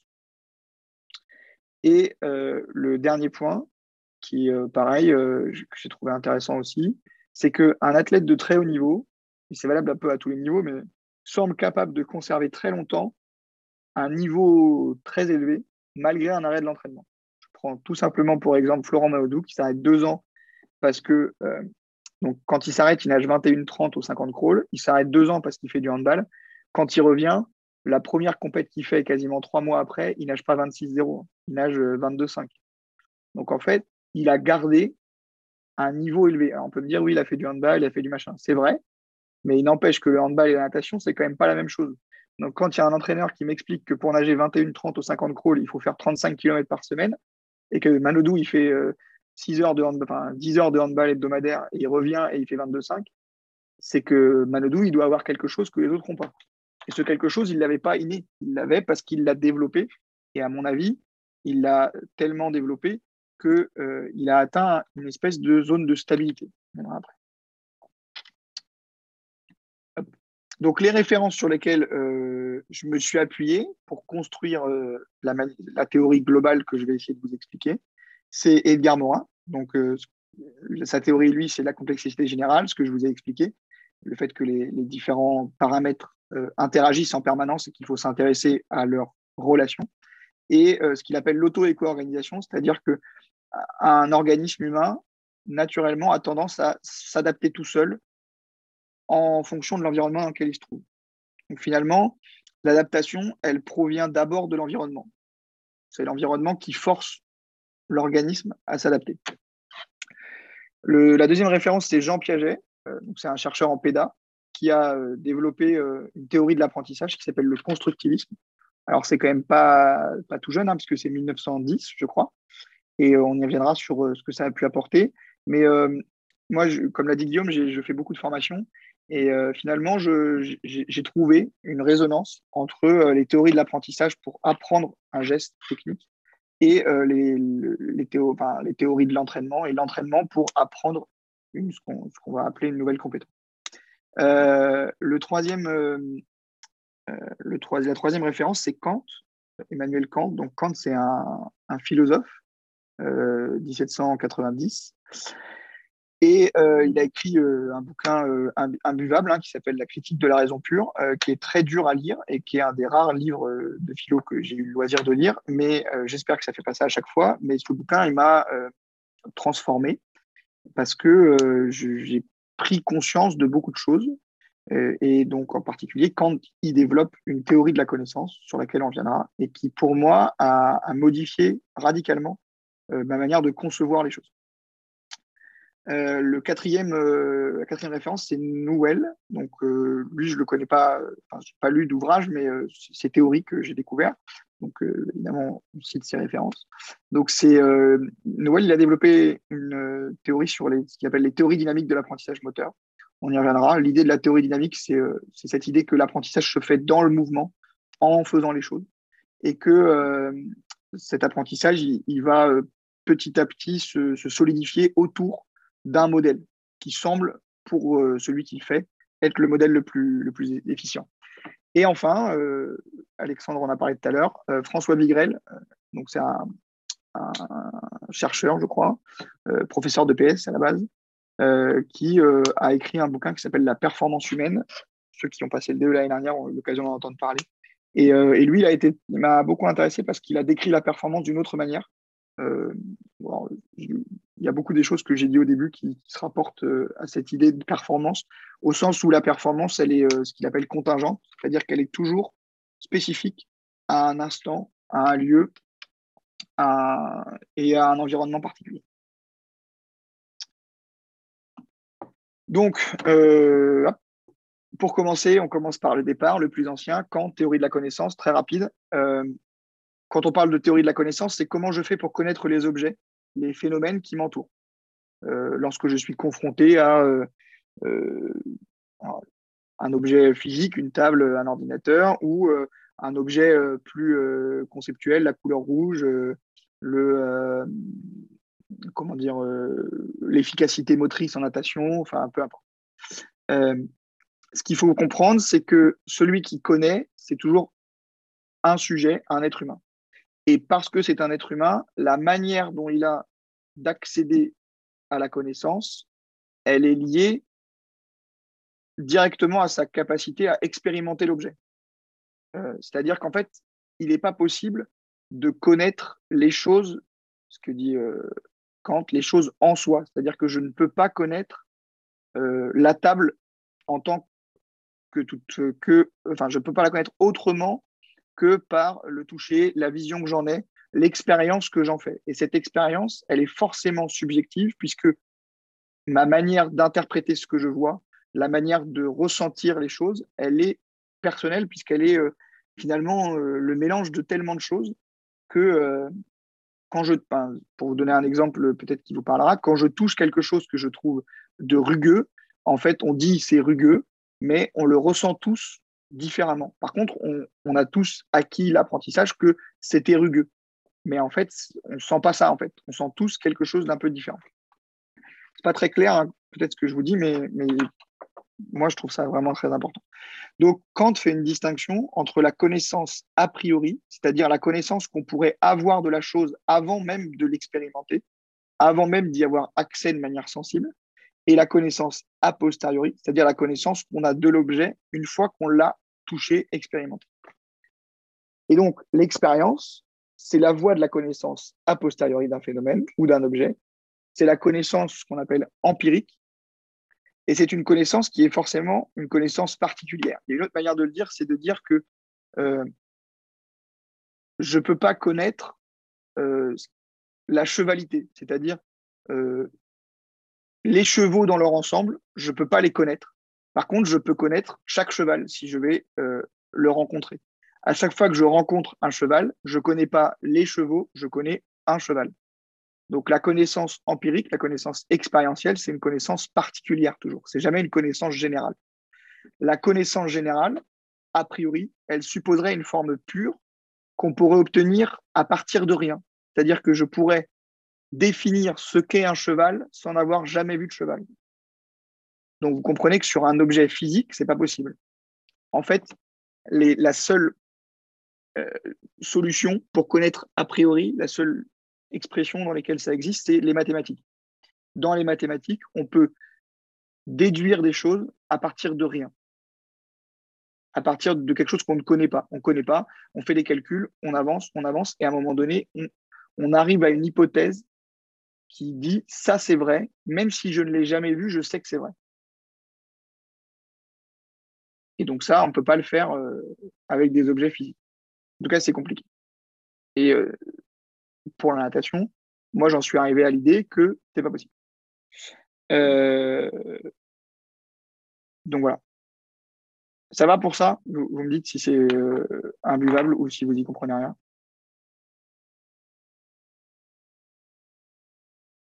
C'est bon? Ok. deuxième chose, donc Edgar Morin, j'en ai parlé rapidement la tendance des sciences et des scientifiques à expliquer les phénomènes au travers du seul prisme de leur discipline. Je suis, pour prendre l'exemple du sport, je suis physiologiste. Donc, mon métier, c'est d'étudier des, VO2 max, d'étudier euh, des euh, cinétiques de lactate, des choses comme ça. Eh bien, lorsque je vais regarder une performance, je vais toujours penser VO2 max, lactate. Donc, ça veut dire que je ne vais expliquer la réussite qu'au travers de ces choses-là. Par exemple, je vais dire, euh, Eliud Kipchoge est le meilleur marathonien du monde parce que c'est celui qui est capable de maintenir sa VO2 max le plus longtemps. En l'occurrence, c'est pas vrai, mais euh, euh, ça pourrait être une explication. On pourrait du, coup, si on regarde uniquement d'un point de vue physiologique, expliquer la performance que comme ça. Alors que, et c'est une tendance, c'est-à-dire que chaque scientifique, parce qu'il est spécialiste de sa science, il est obligé en fait de faire ça. C'est même pas de sa faute. Mais à un moment donné, il faut avoir conscience que le phénomène, on ne peut pas le réduire à un seul facteur, mais que ce phénomène, et en l'occurrence la performance humaine, il est complexe, c'est-à-dire qu'il est le résultat de l'interaction de plusieurs parties, en l'occurrence la physiologie, la biomécanique, euh, les aspects euh, musculaires de la force, euh, comment dire, les aspects mentaux, les aspects techniques, bref, tout un ensemble de paramètres qui ne sont pas juste côte à côte, mais qui sont imbriqués, qui sont toujours mélangés.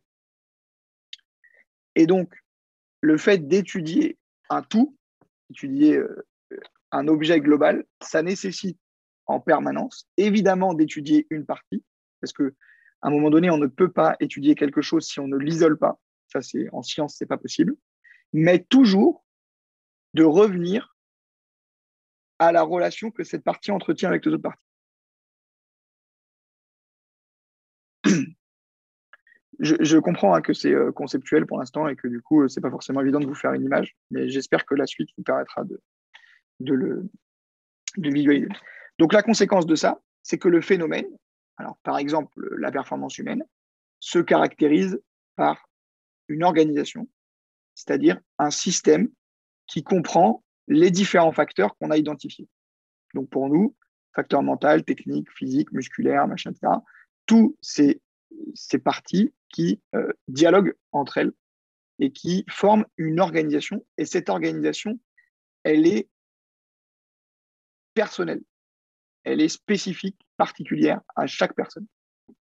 Cette organisation, elle est autonome, c'est-à-dire qu'elle se fait sans qu'on y ait réellement, euh, sans qu'on puisse réellement euh, influer. Elle se fait toute seule. c'est une auto-organisation, je disais tout à l'heure. C'est une, manière d'organiser. C'est en fait, c'est comme si euh, l'être humain, par exemple, je sais pas moi, il possède plein de compétences et face à une situation donnée, il va choisir de les organiser d'une certaine manière. Et, cette, organisation-là, elle est dans l'instant, elle est la, conséquence de l'environnement. Et euh, elle va, euh, elle va comment dire, euh, se mettre en place toute seule. Et donc, cette nouvelle organisation, c'est ce qui explique l'émergence de qualités nouvelles qui ne viennent pas des parties.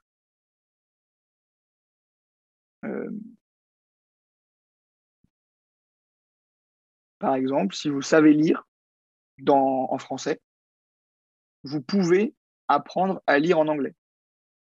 Pourtant, ce n'est pas, la même, pas la même compétence. Mais le fait que vous sachiez lire d'un côté, le fait que vous parliez anglais de l'autre côté, par exemple, parler à l'oral, sans l'avoir jamais travaillé, vous allez apprendre à lire en anglais. Parce que vous aurez compris que les spécificités euh, grammaticales de la langue anglaise vous serez capable de les retrouver dans la lecture, alors que pourtant vous ne les connaissez que euh, à l'oral. Le constructivisme, ça rejoint, euh, donc Jean Piaget, cette notion de complexité. Donc, le constructivisme, c'est l'idée que ce qu'on apprend, en fait, c'est pas un, c'est pas une, comment dire. L'image que j'ai, moi, c'est euh, si vous avez déjà vu le film Matrix, au début du film Matrix, Neo, Kenny Reeves, euh, se fait implanter euh, le kung-fu dans, par, avec euh, un programme informatique. Donc en fait, il part du principe qu'il ne connaît rien au kung-fu, on lui met un programme informatique et il connaît le kung-fu. Et en fait, ça, ça supposerait que l'apprentissage, c'est ça en fait, c'est une accumulation de connaissances qu'on superpose. En fait, c'est pas ça qui se passe. Si on apprend le kung-fu, au départ, on a un corps qu'on maîtrise dans une certaine euh, enfin, qu'on est capable de maîtriser d'une certaine manière dans l'espace. Et petit à petit, à partir de ce qu'on est capable de faire, on va apprendre des nouveaux gestes. Et finalement, le coup de pied euh, retourné, euh, c'est pas le même si je fais 1m90 ou si je fais 1m75. C'est la même technique, mais c'est pas le même coup de pied. Donc l'apprentissage, il est individuel et il dépend d'abord de l'apprenant. Il, dépend de qui est l'apprenant, de son vécu, de ce qu'il connaît, de son histoire pour apprendre, du coup, l'apprenant en fait récupère une information et il la, restructure, il l'interprète à partir de ses propres représentations. Si je vous dis, euh, quand tu nages, euh, mets ton coude vers le haut, par exemple, chacun va interpréter cette information de manière différente à partir de ce qu'il considère comme étant mettre le coude vers le haut. Pour certains, ça va être ça. Euh, pour d'autres, ça va être ça. Euh, voilà. Mais la représentation personnelle, elle est euh, différente. Donc, chaque nouvel apprentissage, du coup, va supposer une réorganisation complète du système de l'apprenant. Ça va modifier son point de vue. Par exemple, je vous disais, j'ai lu le bouquin de Kant, ça m'a appris des choses, ça a résonné avec des choses que je connaissais déjà, et ça a modifié point de vue sur le monde. Donc l'apprentissage, il m'a changé, il m'a transformé. Donc l'idée du constructivisme, c'est que l'apprentissage, ce n'est pas un ajout, c'est une transformation.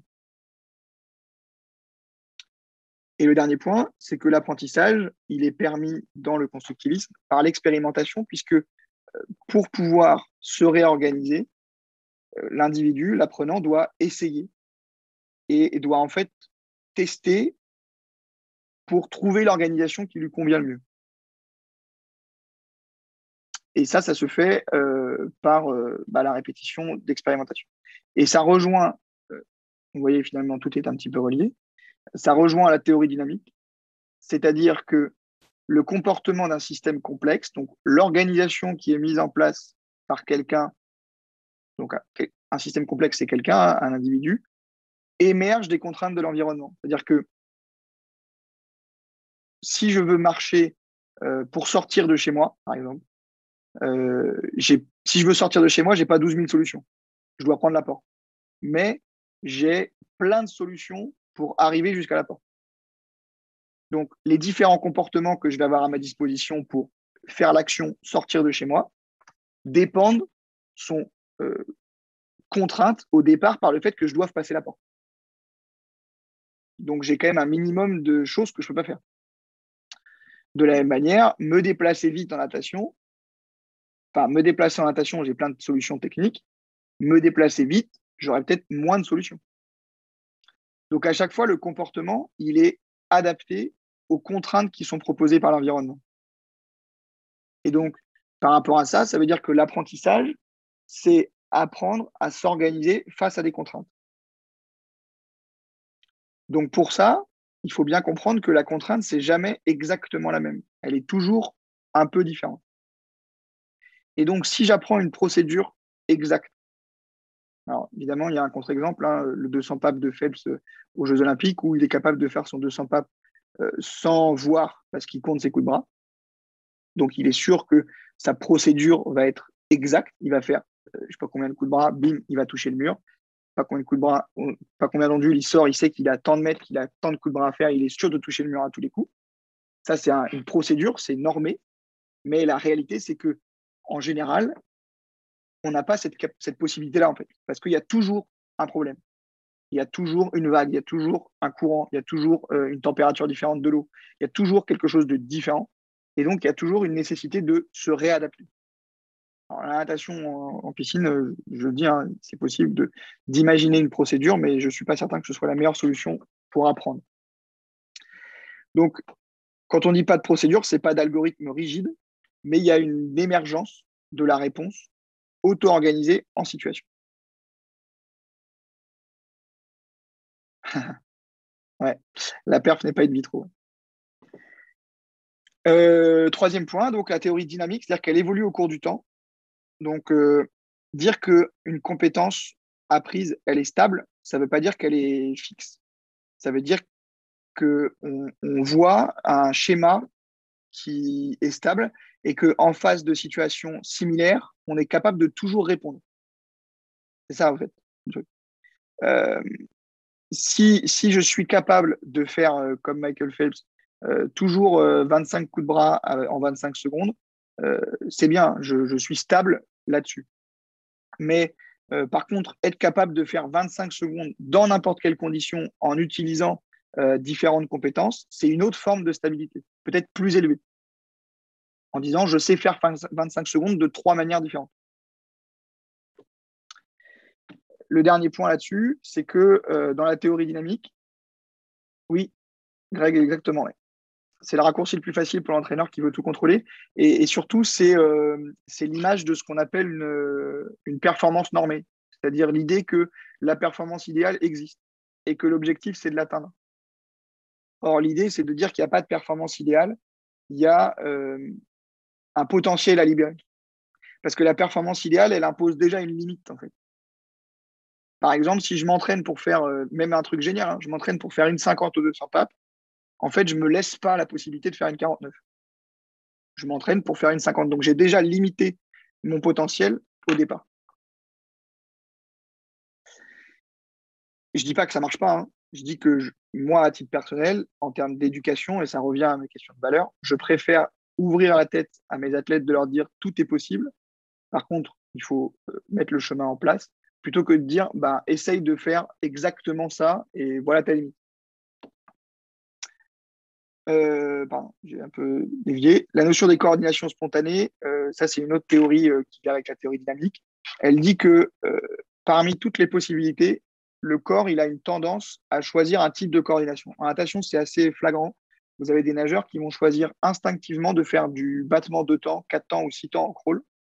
Et, et ça, c'est pas quelque chose qu'on peut travailler au départ. C'est quelque chose qui est naturel. Et en fait, c'est ce qu'on appelle une coordination attracteur. Donc en fait, l'athlète, il se sent à l'aise dans cette coordination et pas à l'aise dans les autres. Et si on veut faire évoluer cette coordination, parce que par exemple, on considère qu'elle n'est pas pertinente, par exemple en sprint, un battement de temps en sprint, on ne le considérait pas pertinent, eh ben, ça va demander un certain travail de répétition pour créer une attractivité vers une autre coordination.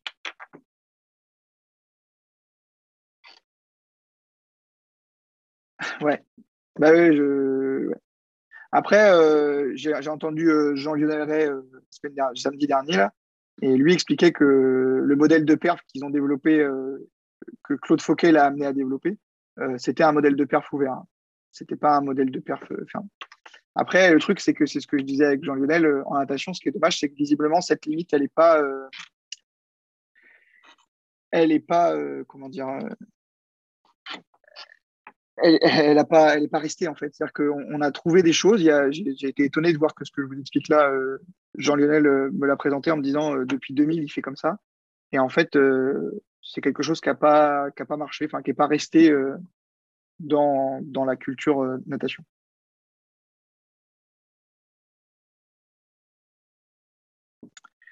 Alors, les conséquences pour l'entraînement sportif, il y en a deux. La première chose, c'est quand j'observe la performance il y en a plusieurs, mais pour la partie observer la performance. Un des rôles de l'entraîneur, c'est regarder et, se dire est-ce que ce que je regarde, euh, c'est bien ou est-ce que ce que je regarde, c'est pas bien? Ça, c'est euh, ce qu'on appelle une, évaluation qualitative. La qualité, c'est quelque chose qu'on ne peut pas normaliser. On ne peut pas dire bien, c'est ça, mal, c'est ça. C'est pas possible.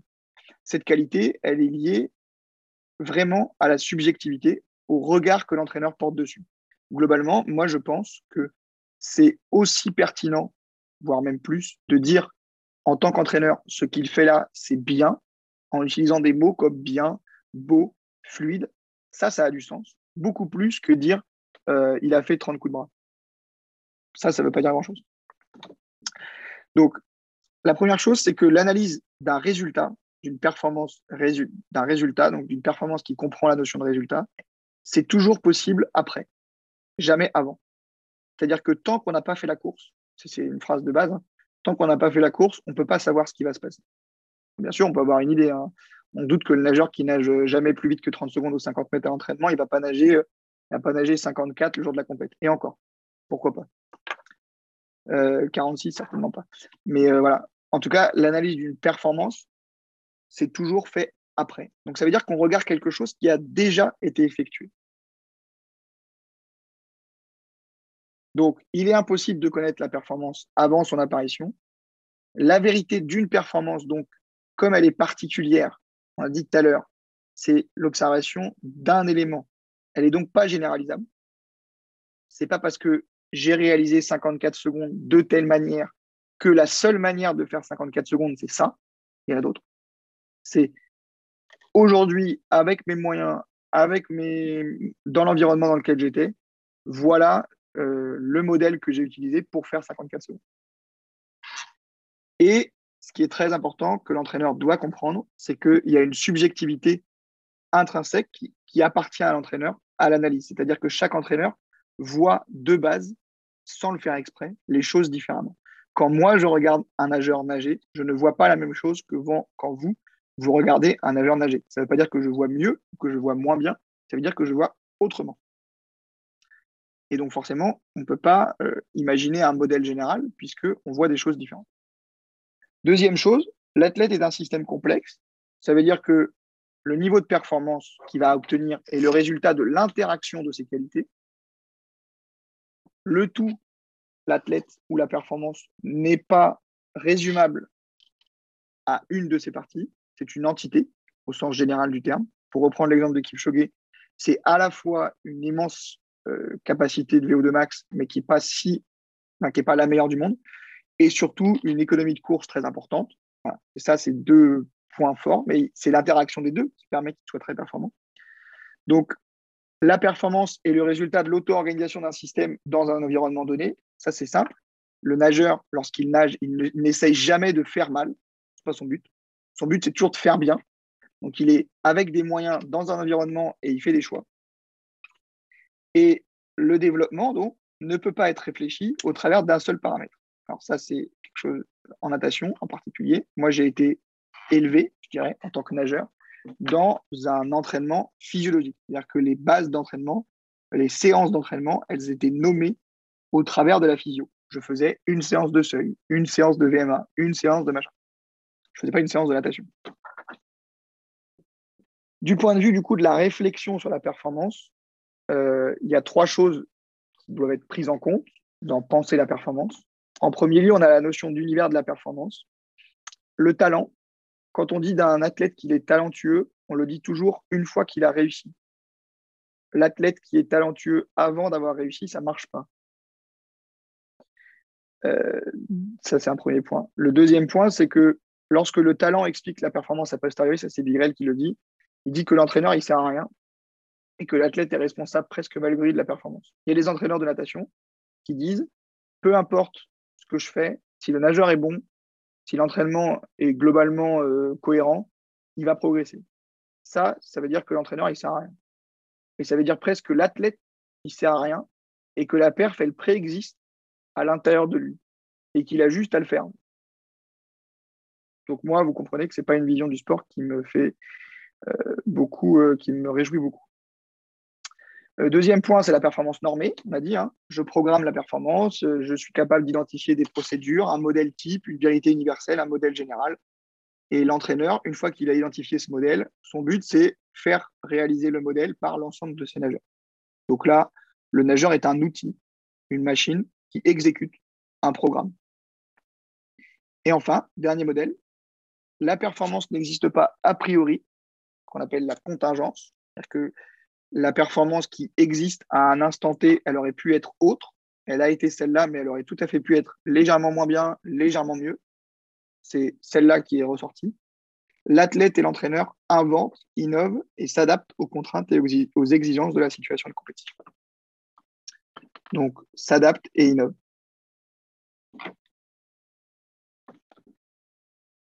Les conséquences en termes de PEDA, sur la théorie, les théories de l'apprentissage, on peut considérer que la compétence et la performance se construisent. Donc moi, je considère qu'une compétence, c'est un niveau de performance. Donc par exemple, nager à 1,5 mètres par seconde pendant deux minutes, c'est une compétence. Donc après, ça veut dire qu'à l'intérieur de cette compétence, on va distinguer comment je m'y prends, les modalités. Mais la compétence générale, celle qu'on demande au nageur, c'est nager vite. C'est ça la compétence. On lui demande, bat le mec d'à côté. C'est ça le but de la natation. Donc, dans la question du constructivisme, il faut bien comprendre que chaque athlète va proposer une réponse différente aux apprentissages. Donc, la compétence, telle que je viens de vous la présenter, va être envisagée et euh, va être construite différemment en fonction de l'athlète. Aucun athlète n'est vierge. C'est-à-dire qu'aucun individu n'arrive sans aucune connaissance ou aucune compétence ou aucune base, ne serait-ce que sa morphologie. Euh, le, gamin qui arrive à 8 ans dans un club, ça fait 8 ans qu'il vit avec son corps déjà. Donc 8 ans qu'il a expérimenté une certaine euh, motricité, une certaine connaissance de son schéma corporel, une certaine habileté à saisir des objets, etc.. Il a déjà expérimenté des choses. Et le troisième point, l'expérimentation est la condition de l'apprentissage, en particulier pour les, tâches motrices, ce qui est le sport en fait. Donc, il y a une nécessité de répéter les expériences. Le fait que l'apprentissage soit individuel nécessite que ces, ces expériences soient différenciées. Alors, j'insiste, on parle de différenciation et pas d'individualisation. La différenciation, c'est-à-dire qu'on apprend la même compétence, mais on intègre la personnalité et la spécialité de l'athlète. L'individualisation, c'est-à-dire qu'on apprend des choses différentes. Ce n'est pas la même chose. Et euh, la finalité de l'apprentissage, ça c'est important, appartient pleinement à l'athlète. Ça veut dire que l'athlète ne peut pas apprendre s'il n'a pas décidé d'apprendre.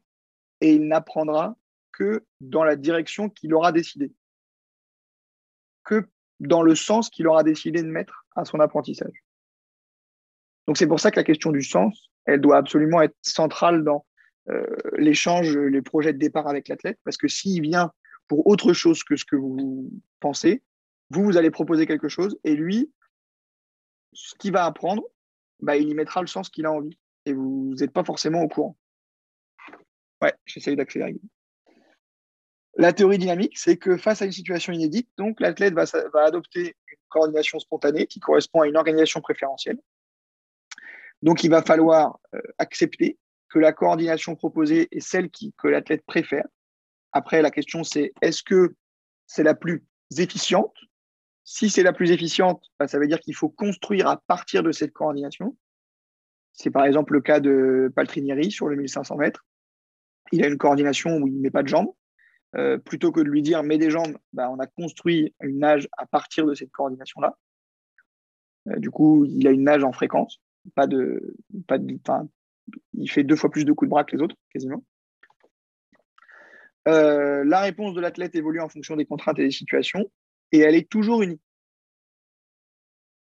Donc, trois points. Si je veux adopter une nouvelle coordination préférentielle, bah, je dois répéter, puisque je dois déconstruire quelque chose qui est naturel pour l'athlète. Quand on parle de tâches, on doit plutôt s'intéresser aux contraintes, c'est-à-dire qu'est-ce qu'on va poser comme problème à l'athlète plutôt que s'intéresser aux procédures. C'est-à-dire lui dire tu dois faire comme ça, puis comme ça, puis comme ça, puis comme ça, puis comme ça. Je veux lui dire tu dois dépasser ce problème-là. Et enfin, la stabilité est à envisager du côté du comportement, c'est-à-dire de la manière dont l'athlète se comporte, plutôt que du côté de la performance. C'est-à-dire qu'on ne demande pas à l'athlète de faire à chaque fois 30 coups de bras en 25 secondes, on lui demande de se comporter dans l'idée de nager à cette vitesse. Et pour lui, ça doit évidemment correspondre à l'ambition de réaliser 25 coups de bras en 25 ou 30 coups de bras en 25 secondes. Donc les hypothèses que moi je fais et dont je me sers pour euh, organiser l'entraînement, c'est la notion de système. Un système est un ensemble d'éléments interagissant entre eux. Il est caractérisé par les interactions avec l'environnement, les fonctions du système et les ressources. Pour le système athlète, quelque chose de très rapide, les ressources musculaires, physiologiques, psychologiques, nerveuses, énergétiques, les fonctions, la puissance, l'endurance, la résistance, la vitesse, la force. C'est des choses que vous allez creuser, euh, travailler pendant la formation du DE. Et les interactions avec l'environnement, c'est les actions mises en œuvre par l'athlète la technique qu'il va choisir, la coordination qu'il va mettre en place, l'efficacité qui va naître de cette coordination, de cette technique, et le comportement de l'athlète. Comment il décide de, se comporter vis-à-vis de l'extérieur. L'interdépendance des ressources, moi je la comprends en disant que euh, chaque ressource influence automatiquement les autres, d'un point de vue négatif ou positif. Par exemple, je veux développer la force de l'athlète, si je le fais en natation au travers d'un gain en masse musculaire, il y a une hypertrophie, des muscles, je risque de diminuer potentiellement l'endurance périphérique, puisque relativement, j'aurai moins d'oxygène à arriver au niveau des muscles, puisque j'aurai des muscles plus gros, donc plus consommateurs, et donc en, en relation, ils auront moins d'oxygène. À l'inverse, un gain en force maximale pourrait impacter positivement l'endurance, parce que chaque mouvement me demanderait moins d'efforts. Donc, c'est un exemple d'interdépendance des ressources. Ça, vous aurez l'occasion de le creuser aussi. La notion de la stabilité, euh, ça, c'est quelque chose, moi, que qui, aujourd'hui euh, guide vraiment ma manière d'entraîner. Donc, une performance est envisagée comme l'expression d'une organisation, d'une compétence, et reflète une stabilité de la réponse de l'athlète. C'est-à-dire que globalement, ce que je vous disais tout à l'heure, un nageur qui sait nager euh, 22,5 euh, au 50 crawl, il va toujours nager entre 22 et 23. Il va jamais nager 25-0, euh, même au bout de sa vie. Le gars, il arrive, vous avez fait 15 euh, jours d'entraînement débile, bourrin, il va, il, aura, il va se réveiller le matin, il aura eu une course à faire dans sa journée, il va faire 23-0. Il ne fera pas, fera pas 27. Donc, il est possible d'envisager la notion de zone de perf qui correspond à l'ensemble des perfs possibles avec un niveau d'organisation donné. Par exemple, j'ai le niveau pour faire autour de 22,5 ou j'ai le niveau pour faire autour de 26. Et ce niveau, plus ou moins gros, eh ben, vous voyez que chronologiquement, il correspond donc à des paliers. Et donc, plutôt que d'interpréter la, la, la, perf comme étant linéaire, c'est-à-dire je fais un progrès, je monte, je fais un progrès, je monte, je fais un progrès, je monte, on interprète par zone en disant Là, je suis dans mon niveau d'organisation numéro 1. Donc, je sais faire ça. Et pour passer au niveau du dessus, j'ai besoin de trouver un autre modèle d'organisation. Je prends un exemple très, très simple. Je sais aujourd'hui que les nageurs qui nagent le 100 mètres nage libre euh, à très haut niveau ont en moyenne un tempo, donc un, nombre de cycles par seconde, un, temps par cycle, pardon, égal à 1.1, entre 1.0 et 1.1. C'est-à-dire qu'ils mettent euh, une seconde à faire deux coups de bras. Euh, si je dis à mon nageur, et ça, ça correspond, admettons, à mon troisième niveau, parce que c'est la conséquence de la puissance dont il dispose, de la force dont il dispose, de l'endurance dont il dispose, euh, voilà, de l'intention, de tout ça. Si je dis à mon nageur qui est ici, bah, on part de ton niveau, on fait 1-0 de tempo et tu vas voir, tu seras là, c'est une connerie en fait. On comprend bien que pour avoir le tempo de l'organisation numéro 3, il va falloir que je possède tous les autres paramètres qui vont avec l'organisation numéro 3. Et à chaque fois que je possède un nouveau paramètre, il faut que je le réorganise pour l'intégrer dans ma compétence générale. Du coup, je me retrouve obligé d'avancer par palier. Oui, Alexandre, excuse-moi. Mais si je me fais l'avocat du diable, tu ne retombes pas dans les travers du normage, là? En te disant, bah, finalement, si je ne suis pas dans ce type d'organisation, je ne peux pas passer au niveau supérieur? Ça ne pas, ça, finalement? alors en fait, quand je dis ça, euh, je, vais, expliquer comment je conçois la, notion d'organisation, mais c'était pour... Euh, en fait, là, encore une fois, j'analyse après. Mais quand je l'enseigne, je ne l'enseigne pas comme ça, du coup. D'accord.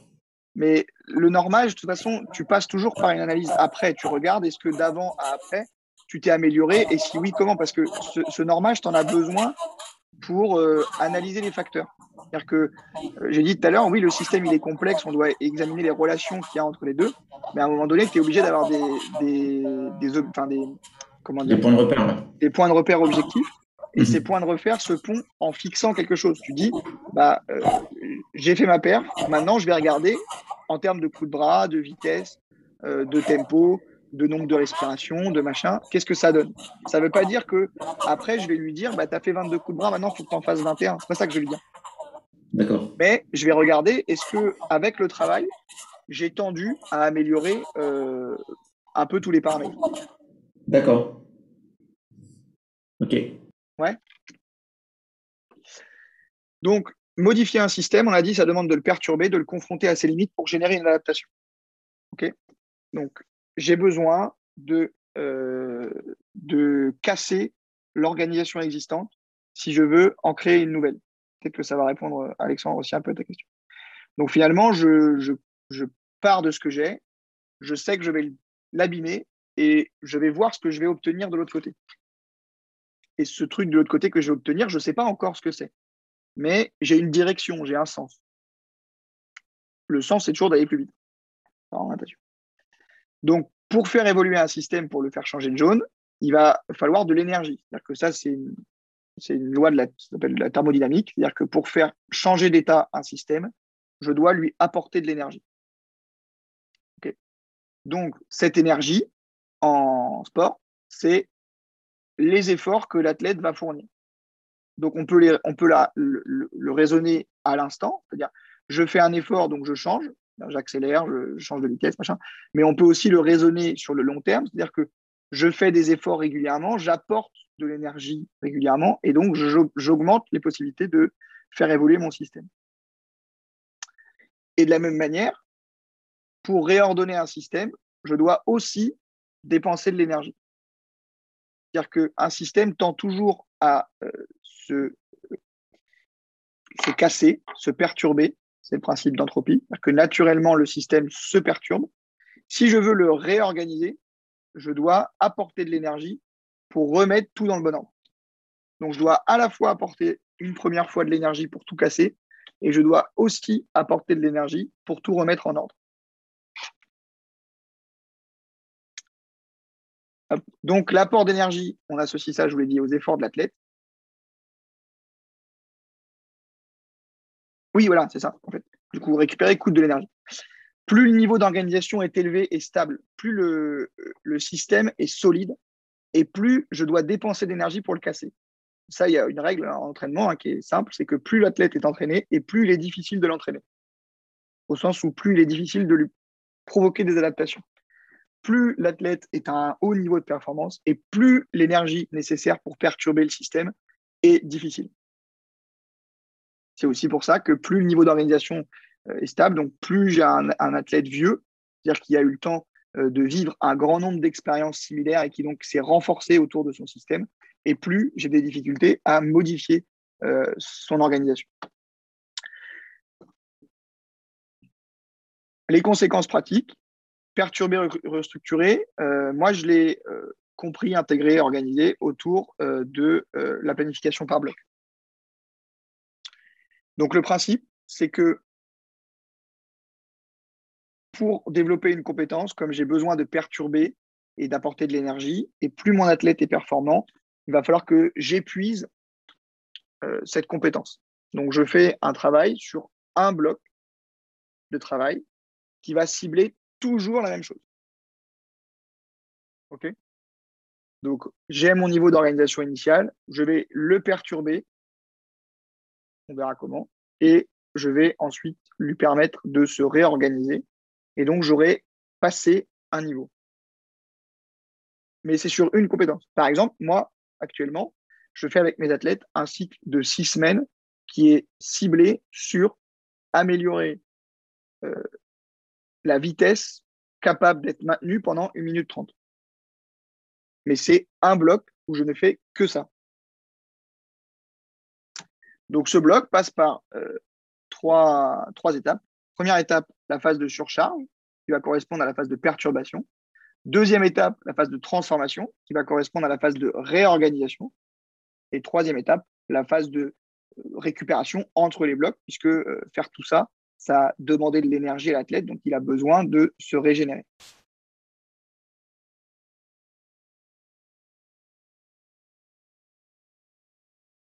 Donc la première période, la surcharge, c'est ce qu'on appelle, selon la, théorie de la planification par bloc de Issurin, c'est ce qu'il appelle l'accumulation, c'est-à-dire le moment où on va perturber la compétence, surcharger l'organisme. Le but, c'est de pousser l'athlète à se dépasser et à dépasser ses capacités sur plusieurs séances, ce qui va l'obliger, à un moment donné, à épuiser ses possibilités. Et le corps, en fait, il fonctionne comme ça. C'est-à-dire que dès lors qu'on a dépassé ses limites, il a tendance à se dire la prochaine fois, je ne vais pas me faire baiser. Donc, la prochaine fois, je vais arriver, je vais être plus fort. Mais ça, ça ne marche pas si on ne si on le pousse pas dans ses limites. Si on ne lui dit pas, tu as vu, là, tu as galéré, là, il ne va pas dire, OK, la prochaine fois, tu vas voir ce que je vais faire, je vais faire mieux. Donc, comme on est un peu court en timing, je ne vais pas insister euh, dessus, puis on aura peut-être l'occasion de revenir dessus. La deuxième phase, c'est la transformation, qui correspond à cette phase de réorganisation. L'objectif, c'est d'intégrer et de stabiliser le nouveau niveau de compétence. Donc là, en fait, le but, c'est de tester l'athlète en conditions réelles, en gros, c'est-à-dire selon les modalités cibles de la course, et lui dire, bah, tu as vu, on a développé des nouvelles compétences, on a développé des nouveaux paramètres, est-ce que tu peux les réorganiser pour avoir la compétence de réussir ce qu'on voulait faire.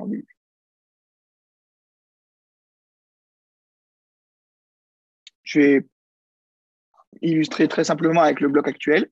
Moi, j'avais découpé mon bloc en deux temps. Premier temps, c'était amélioration de la puissance. Deuxième temps, c'était amélioration de l'endurance de puissance. Donc, mon bloc, l'objectif, c'était que pour nager vite à 1 minute 30, il fallait d'abord augmenter la puissance autour de 50 secondes, cette puissance maximale qui va donc euh, donner de la marge à l'athlète. Et dans un deuxième temps, l'obliger à, se remettre dans une capacité de je tiens un haut niveau d'activité pendant deux minutes. Et le mélange de tout ça, au moment où il fait la transformation, il se dit maintenant que j'ai plus de force, plus d'endurance, schématiquement, je l'applique à, euh, à la situation total qui est demandé, à savoir nager plus vite pendant une minute 30.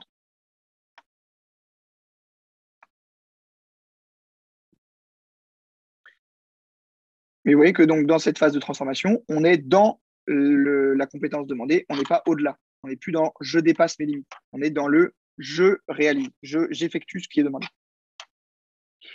Donc au niveau d'une organisation dans le temps, hein, ça donne ça. C'est-à-dire que j'ai un niveau de compétence initiale, j'augmente progressivement euh, ma charge d'entraînement pour arriver à une phase de développement. Je vais surcharger l'organisme.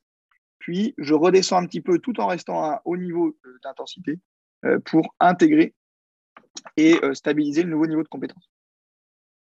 Au niveau de la capacité de performance, on va retrouver ça, c'est-à-dire que première phase, évidemment, j'ai mon niveau, hein, mon niveau initial.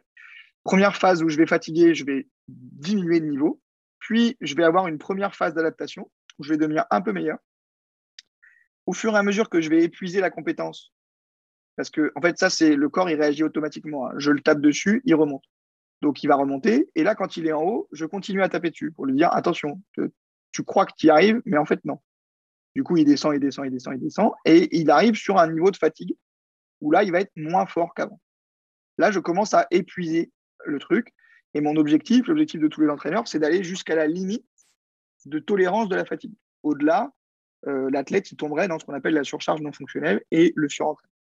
Et ensuite, je passe à cette phase de transformation où petit à petit, l'athlète va intégrer mon niveau, niveau de compétence pour, normalement, à l'issue d'un euh, moment de récupération, atteindre un niveau de compétence supérieur. Et donc une capacité de performance supérieure. Donc on retrouve ma structure de départ, ma structure perturbée, ma réorganisation et ma structure finale qui arrive à l'issue de cette phase de récupération. Donc, pour ne pas tomber dans la performance normée, ce que disait Alex, euh, effectivement, il a fallu que je me détache de la notion de résultat.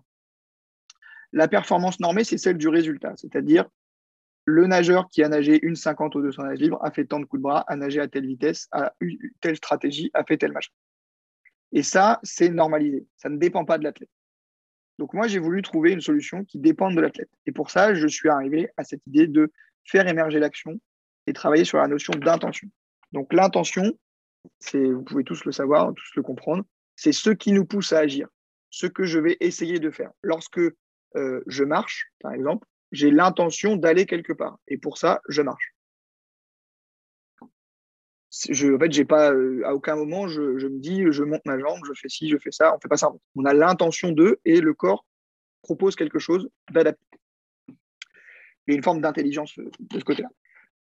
Cette attention, elle est liée aux sensations que l'individu va rechercher et que l'individu va ressentir. Donc, encore une fois, l'athlète, pour la pour la question des intentions, ne dispose que de ses repères internes.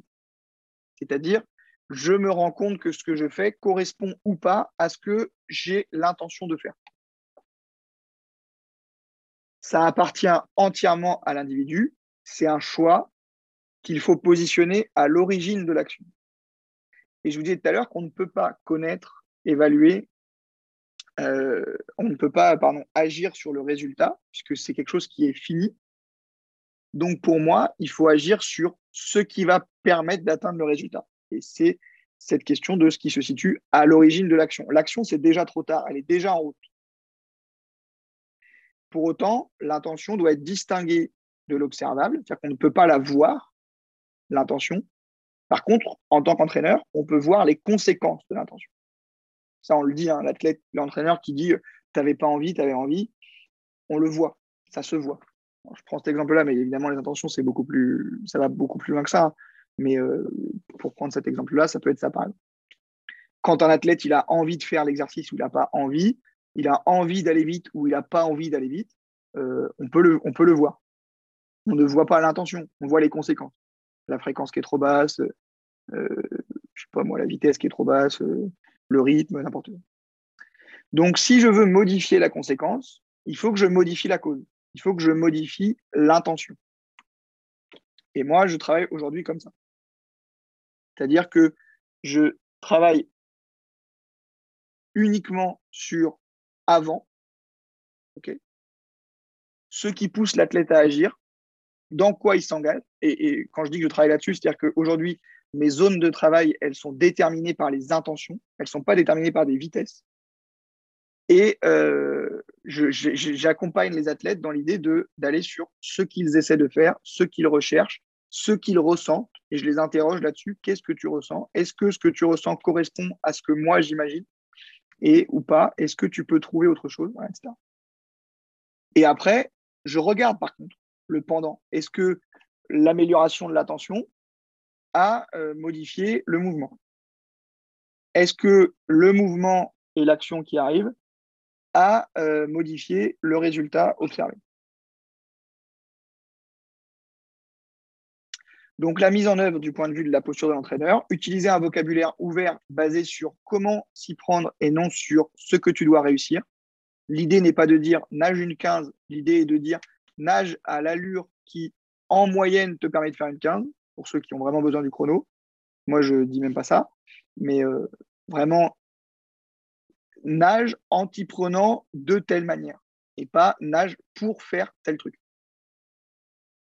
questionner l'athlète sur ce qu'il essaye de faire pour essayer de comprendre comment il, se représente euh, sa réalité, le monde, et comment il, se représente ses actions. Et du coup, ça permet de créer un vocabulaire individuel. Avec chaque athlète, vous allez petit à petit développer un vocabulaire qui est spécifique à ses représentations. Par exemple, le mot appui fort ne veut pas dire la même chose en fonction des athlètes. Pour certains, fort, ça voudra dire vite, c'est-à-dire fort et vite. Pour d'autres, ça voudra dire fort euh, lentement, genre j'appuie de plus en plus fort. Euh, et pourtant, c'est le même mot. Sortir de la dictature du résultat objectif ou chiffré pour évaluer le comportement et les efforts fournis.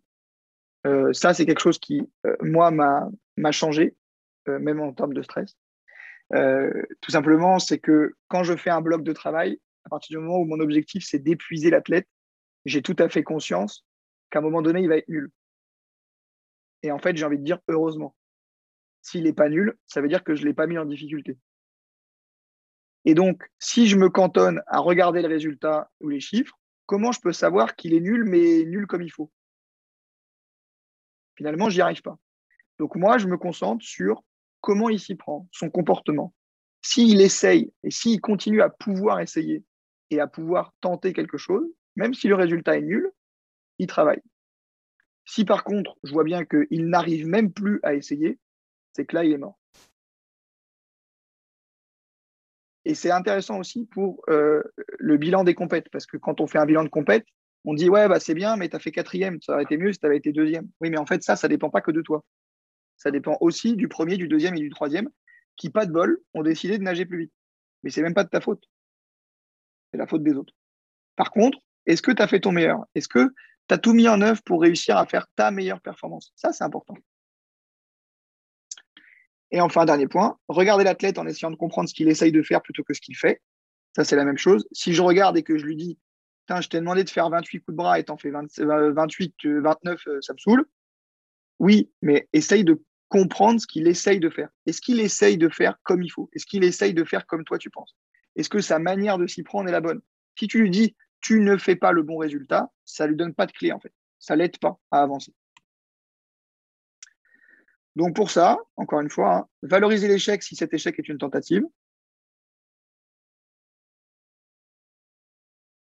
Ouais.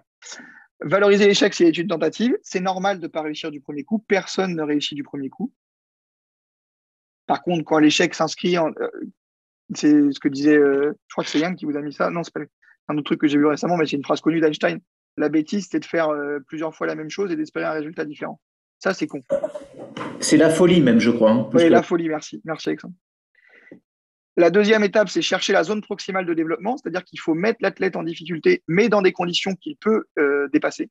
C'est-à-dire que si vous lui proposez quelque chose de trop difficile, bah, ça ne marche pas, parce qu'il ne pourra pas trouver de solution. Donc il faut lui proposer quelque chose qu'il ne sait pas faire, mais qu'il peut être capable de faire avec les capacités dont il dispose encourager la prise d'initiative. Il faut faire confiance aux athlètes. C'est eux qui sont dans l'eau. C'est eux qui savent. Moi, j'en parlais ce matin. Euh, là, en ce moment, j'en suis à un, niveau où certains de mes athlètes en, remorquage du mannequin, ils savent faire des choses que moi, je ne sais pas faire. Donc, comment je peux imaginer me mettre à leur place en permanence sans discuter avec eux? C'est pas possible. Si l'entraîneur était, enfin, en fait, à un moment donné, heureusement, j'espère pour vous, les athlètes que vous aurez vont nager plus vite que vous. Comment vous faites si ça dépasse ce que vous connaissez, vous, en termes d'expérience? Il va bien falloir que l'athlète soit capable de prendre des initiatives, qu'il ait la liberté de s'exprimer et de dire, tiens, bah, et moi, maintenant que je commence à nager à cette allure-là, c'est marrant, mais je ressens ça. Et toi, tu dis, bah ouais, moi, j'ai jamais ressenti. Bah, c'est normal, tu n'as pas nagé à sa vitesse. Comment tu peux savoir? Par exemple, je suppose qu'en petit bain, quand tu commences à nager 19, enfin 20-0 au 50 crawl, l'approche du mur commence à poser un problème. Parce que tu vas tellement vite que tu vois plus le mur arriver à la même vitesse. Et moi, j'en sais rien en fait. J'ai jamais nagé 9-0 au 25 crawl. Je me rends pas compte. Donc à un moment donné, il va bien falloir que l'athlète il se sente autorisé à trouver des solutions. Donner à l'athlète des moyens d'auto-évaluation pour ça et une autonomie forte dans la réalisation des tâches. Plus les tâches vont lui permettre de proposer des solutions qui lui appartiennent, moins vous allez être fermé sur les modalités de réflexion, de réalisation, et plus l'athlète va pouvoir euh, avoir son propre style. Donc moi, ce que je pense, c'est que ce que je vous ai expliqué là, c'est une tentative de formalisation. Je vous ai dit que c'était important pour moi de formaliser. Euh, une formalisation de ce que des entraîneurs experts maîtrisent depuis des années. Un exemple qui me vient à l'esprit tout de suite, c'est Claude Onesta avec l'équipe de France de handball. Claude Onesta, il a appliqué au niveau collectif ce que je vous explique là au niveau individuel. C'est-à-dire qu'il a laissé les joueurs décider tout seuls des systèmes. Et donc, l'équipe de France de handball, évidemment composée de joueurs exceptionnels, est championne olympique en 2008, en 2012 et en 2020. Pas avec le même entraîneur. Et en 2016, ils sont vice-champions. Hein. donc, euh, si on admet que la performance se joue sur des détails, on peut considérer qu'ils ont un niveau stable de performance aux Jeux olympiques depuis 2008-2020, euh, ça fait 12 ans. À 4 Olympiades, 3 Olympiades. Néanmoins, il apparaît intéressant pour moi que euh, des entraîneurs débutants se placent tout de suite dans cette optique-là pour prendre du recul sur leur formation initiale et pour se servir tout de suite de toutes les connaissances qu'ils ont en se disant je vais essayer de créer le modèle qui me parle, d'innover, parce que bah, l'entraîneur du prochain champion olympique, euh, du champion olympique de 2024, il n'est peut-être pas encore euh, là, ou du champion olympique de 2032, il n'est peut-être pas encore au, boulot, mais il va peut-être innover, trouver des nouvelles choses, plutôt que de plaquer des connaissances euh, au départ. L'autonomie et la compétence sont déterminantes pour la motivation. Le sentiment d'autonomie, le sentiment de compétence, c'est déterminant. Pour se sentir motivé, il faut se sentir efficace et il faut se sentir libre ça, c'est une base euh, très connue dans la littérature également. C'est. Euh, euh, mince, j'ai oublié la référence, mais quelqu'un là, ça me. Théorie de. Je sais plus, ça me reviendra. aussi, ce modèle d'entraînement a-t-il également pour intérêt d'augmenter le niveau d'autodétermination des athlètes, les engageant plus fortement et plus durablement. Et je vous l'ai dit, le fait qu'ils fassent du sport durablement, c'est important pour moi. Et enfin, la conséquence majeure, c'est l'impossibilité pour l'entraîneur de maîtriser pleinement les facteurs d'émergence de la performance. Ça veut dire que l'entraîneur omnipotent qui contrôle tout du début à la fin, ça ne marche pas. Celui qui contrôle tout, c'est l'athlète. Enfin, en tout cas, il ne contrôle pas tout l'athlète, mais il est responsable de tout. Donc, pour cette raison, l'entraînement, ça doit être un lieu qui permet à l'athlète d'exercer sa responsabilité. Donc, d'expérimenter, d'être à l'origine de ses apprentissages. L'entraîneur, pour moi, il est à mi-chemin entre la théorie et la pratique. Ça s'appelle la praxis, c'est-à-dire je mets en œuvre d'un point de vue opérant, efficace, des concepts théoriques que j'ai appris en cours et que j'apprends euh, en faisant de la science, machin, etc. Merci. Voilà, j'ai fini. Il est 11h00, ce qui est euh, étonnant. Euh, beau calcul, Pierre. Très beau calcul. Respect de l'horaire. Si vous avez euh, des réactions, des, choses, des échanges que vous voulez qu'on ait pendant euh, le j'ai du temps, moi je ne suis pas pressé. Donc n'hésitez pas. Ouais, je ne sais pas qui a levé la main. Alexandre? Ouais, bah merci beaucoup, c'était très intéressant. J'ai pas beaucoup de temps de devoir bouger, mais je, moi je rebondis sur deux choses que tu as dites. Alors, pardon, que tu as dites, peut-être une des deux forcément dites, mais je le dis moi avec mon regard extérieur parce que j'ai des enfants qui pratiquent. J'ai j'ai suivi des formations dans mon parcours, donc je suis pas du tout entraîneur, mais pour ceux qui me connaissent pas, je travaille à l'INSEP dans, dans, le champ de la performance. Il y a un truc qui remonte énormément maintenant, euh, et tu en as peut-être parlé au début, je suis arrivé en retard, je suis désolé si tu l'as dit, mais euh, euh, et donc je dis parce que c'est, on a des jeunes entraîneurs ici. Euh, arrêtons de s'obnubiler avec euh, c'est ma discipline et on, on attaque d'entrée de jeu euh, que sur cette discipline-là. Ce que montre en tout cas sur les Olympiades les dernières études, c'est que les jeunes qui, qui, qui, performent le plus et qui tiennent le plus longtemps sont ceux qui ont eu une pratique très variée quand ils étaient petits. Euh, et j'entends encore malheureusement certains entraîneurs dans certains trucs dire ah bah ouais non mais il va falloir qu'il fasse un choix quand le gamin a 9-10 ans. Et ça, de plus en plus, ça devient une hérésie. Euh, et, et, et, dans les modèles où on se dit qu'il faut qu'il s'entraîne très rapidement deux fois par jour ou euh, bien euh, peut-être qu'une fois par jour, mais qu'il reste focus sur les compétitions de sa discipline, en tout cas de ce que j'entends, c'est une erreur maintenant quand on commence à regarder un peu plus dans le détail ce qui se passe, notamment en termes de lassitude. Et tu l'as dit, la natation c'est chiant et donc il faut amener ce côté ludique. et heureusement, moi je vois mes, enfants font pas mal de sports différents et j'entends, j'écoute et, et, je leur demande souvent un peu comment ça se passe pour voir. Et, et j'ai l'impression que les nouveaux entraîneurs sont beaucoup plus sensibles à ça et moins euh, euh obnubilés par euh, non non mais c'est dur pour l'instant mais t'inquiète pas tu vas aimer après mais fais ce que je te dis. Ça déjà ça commence à bouger. C'est le premier truc. Et le deuxième sur euh, la complexité je trouve que Bigrel explique quelque chose. Alors je l'avais aussi entendu sur notre formation mais il y a, pour bien comprendre le truc il y a complexe et compliqué.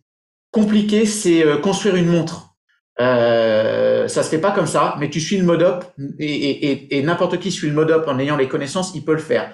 Complexe, c'est une mayonnaise. On a tous la même recette, on va essayer de la faire et ça va jamais avoir le même goût parce que comme tu l'as si bien dit, il y a des interactions qui font que le truc prend d'une manière ou d'une autre, euh, voilà quoi.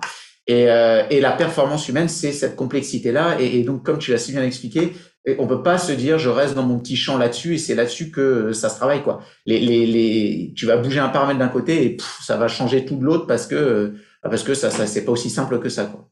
Mais donc merci beaucoup parce que c'est vraiment intéressant ce travail que tu fais euh, et, et, et, de se préoccuper justement pas de pas d'aller voir les entraîneurs experts mais plutôt la, la nouvelle génération pour la sensibiliser là-dessus.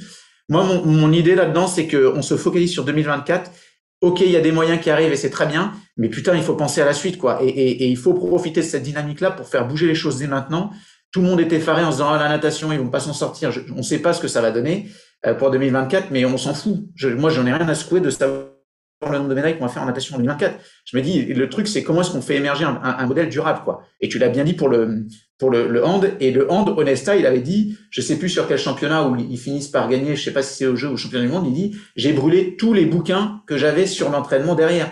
Parce que la façon dont on a gagné n'a rien à voir avec ce qu'on enseigne. Mais rien à voir. C'est la contingence dont tu parles. Ouais, moi, j'en suis vraiment arrivé à cette idée, c'est que, en fait, euh, comme en tant qu'entraîneur, on cherche la recette, on cherche le, bon modèle, le truc qui va marcher. Euh, on prend ce qui a marché, on regarde et on dit je fais comme lui. Mais en fait, ce qu'on regarde, c'est quelque chose qui a déjà eu lieu. Et on ne s'intéresse pas à comment ils ont construit le truc. Et moi, je, je pense vraiment, et c'est pour ça que Kant, c'est la base de ce truc-là, c'est que Kant, il revient toujours aux conditions initiales de la, de la connaissance. Comment je, d'où je pars, en fait. Et, et pour moi, c'est ça qu'il faut euh, comprendre, c'est peu importe comment tu t'y prends, si tes conditions de départ sont les bonnes, après, c'est facile. Enfin, après, ça marche. Ça marche. Merci beaucoup en tout cas. Mais de rien. Merci, moi, moi je, je, je, vous remercie tous et je remercie Pierre sur, sur l'intervention. Je suis euh, toujours un petit peu honoré de pouvoir participer aux formations des, futurs entraîneurs. Euh, J'aimerais simplement que mes actions euh, aillent aussi peut-être un peu plus loin et, aboutit sur les entraîneurs en place, notamment euh, ceux qui agissent dans les fédérations et sur les sélections nationales et, chez toi, Alexandre, à l'INSEP, hein, parce que on se rend compte que finalement, à, très haut niveau, les, facultés de réflexion sur des systèmes intégrés et complexes comme ceux de l'entraînement humain euh, sont des fois euh, un peu verrouillés et, peut-être extrêmement limitants, ce qui pourrait expliquer une partie des, des, de, des faibles performances que l'on peut avoir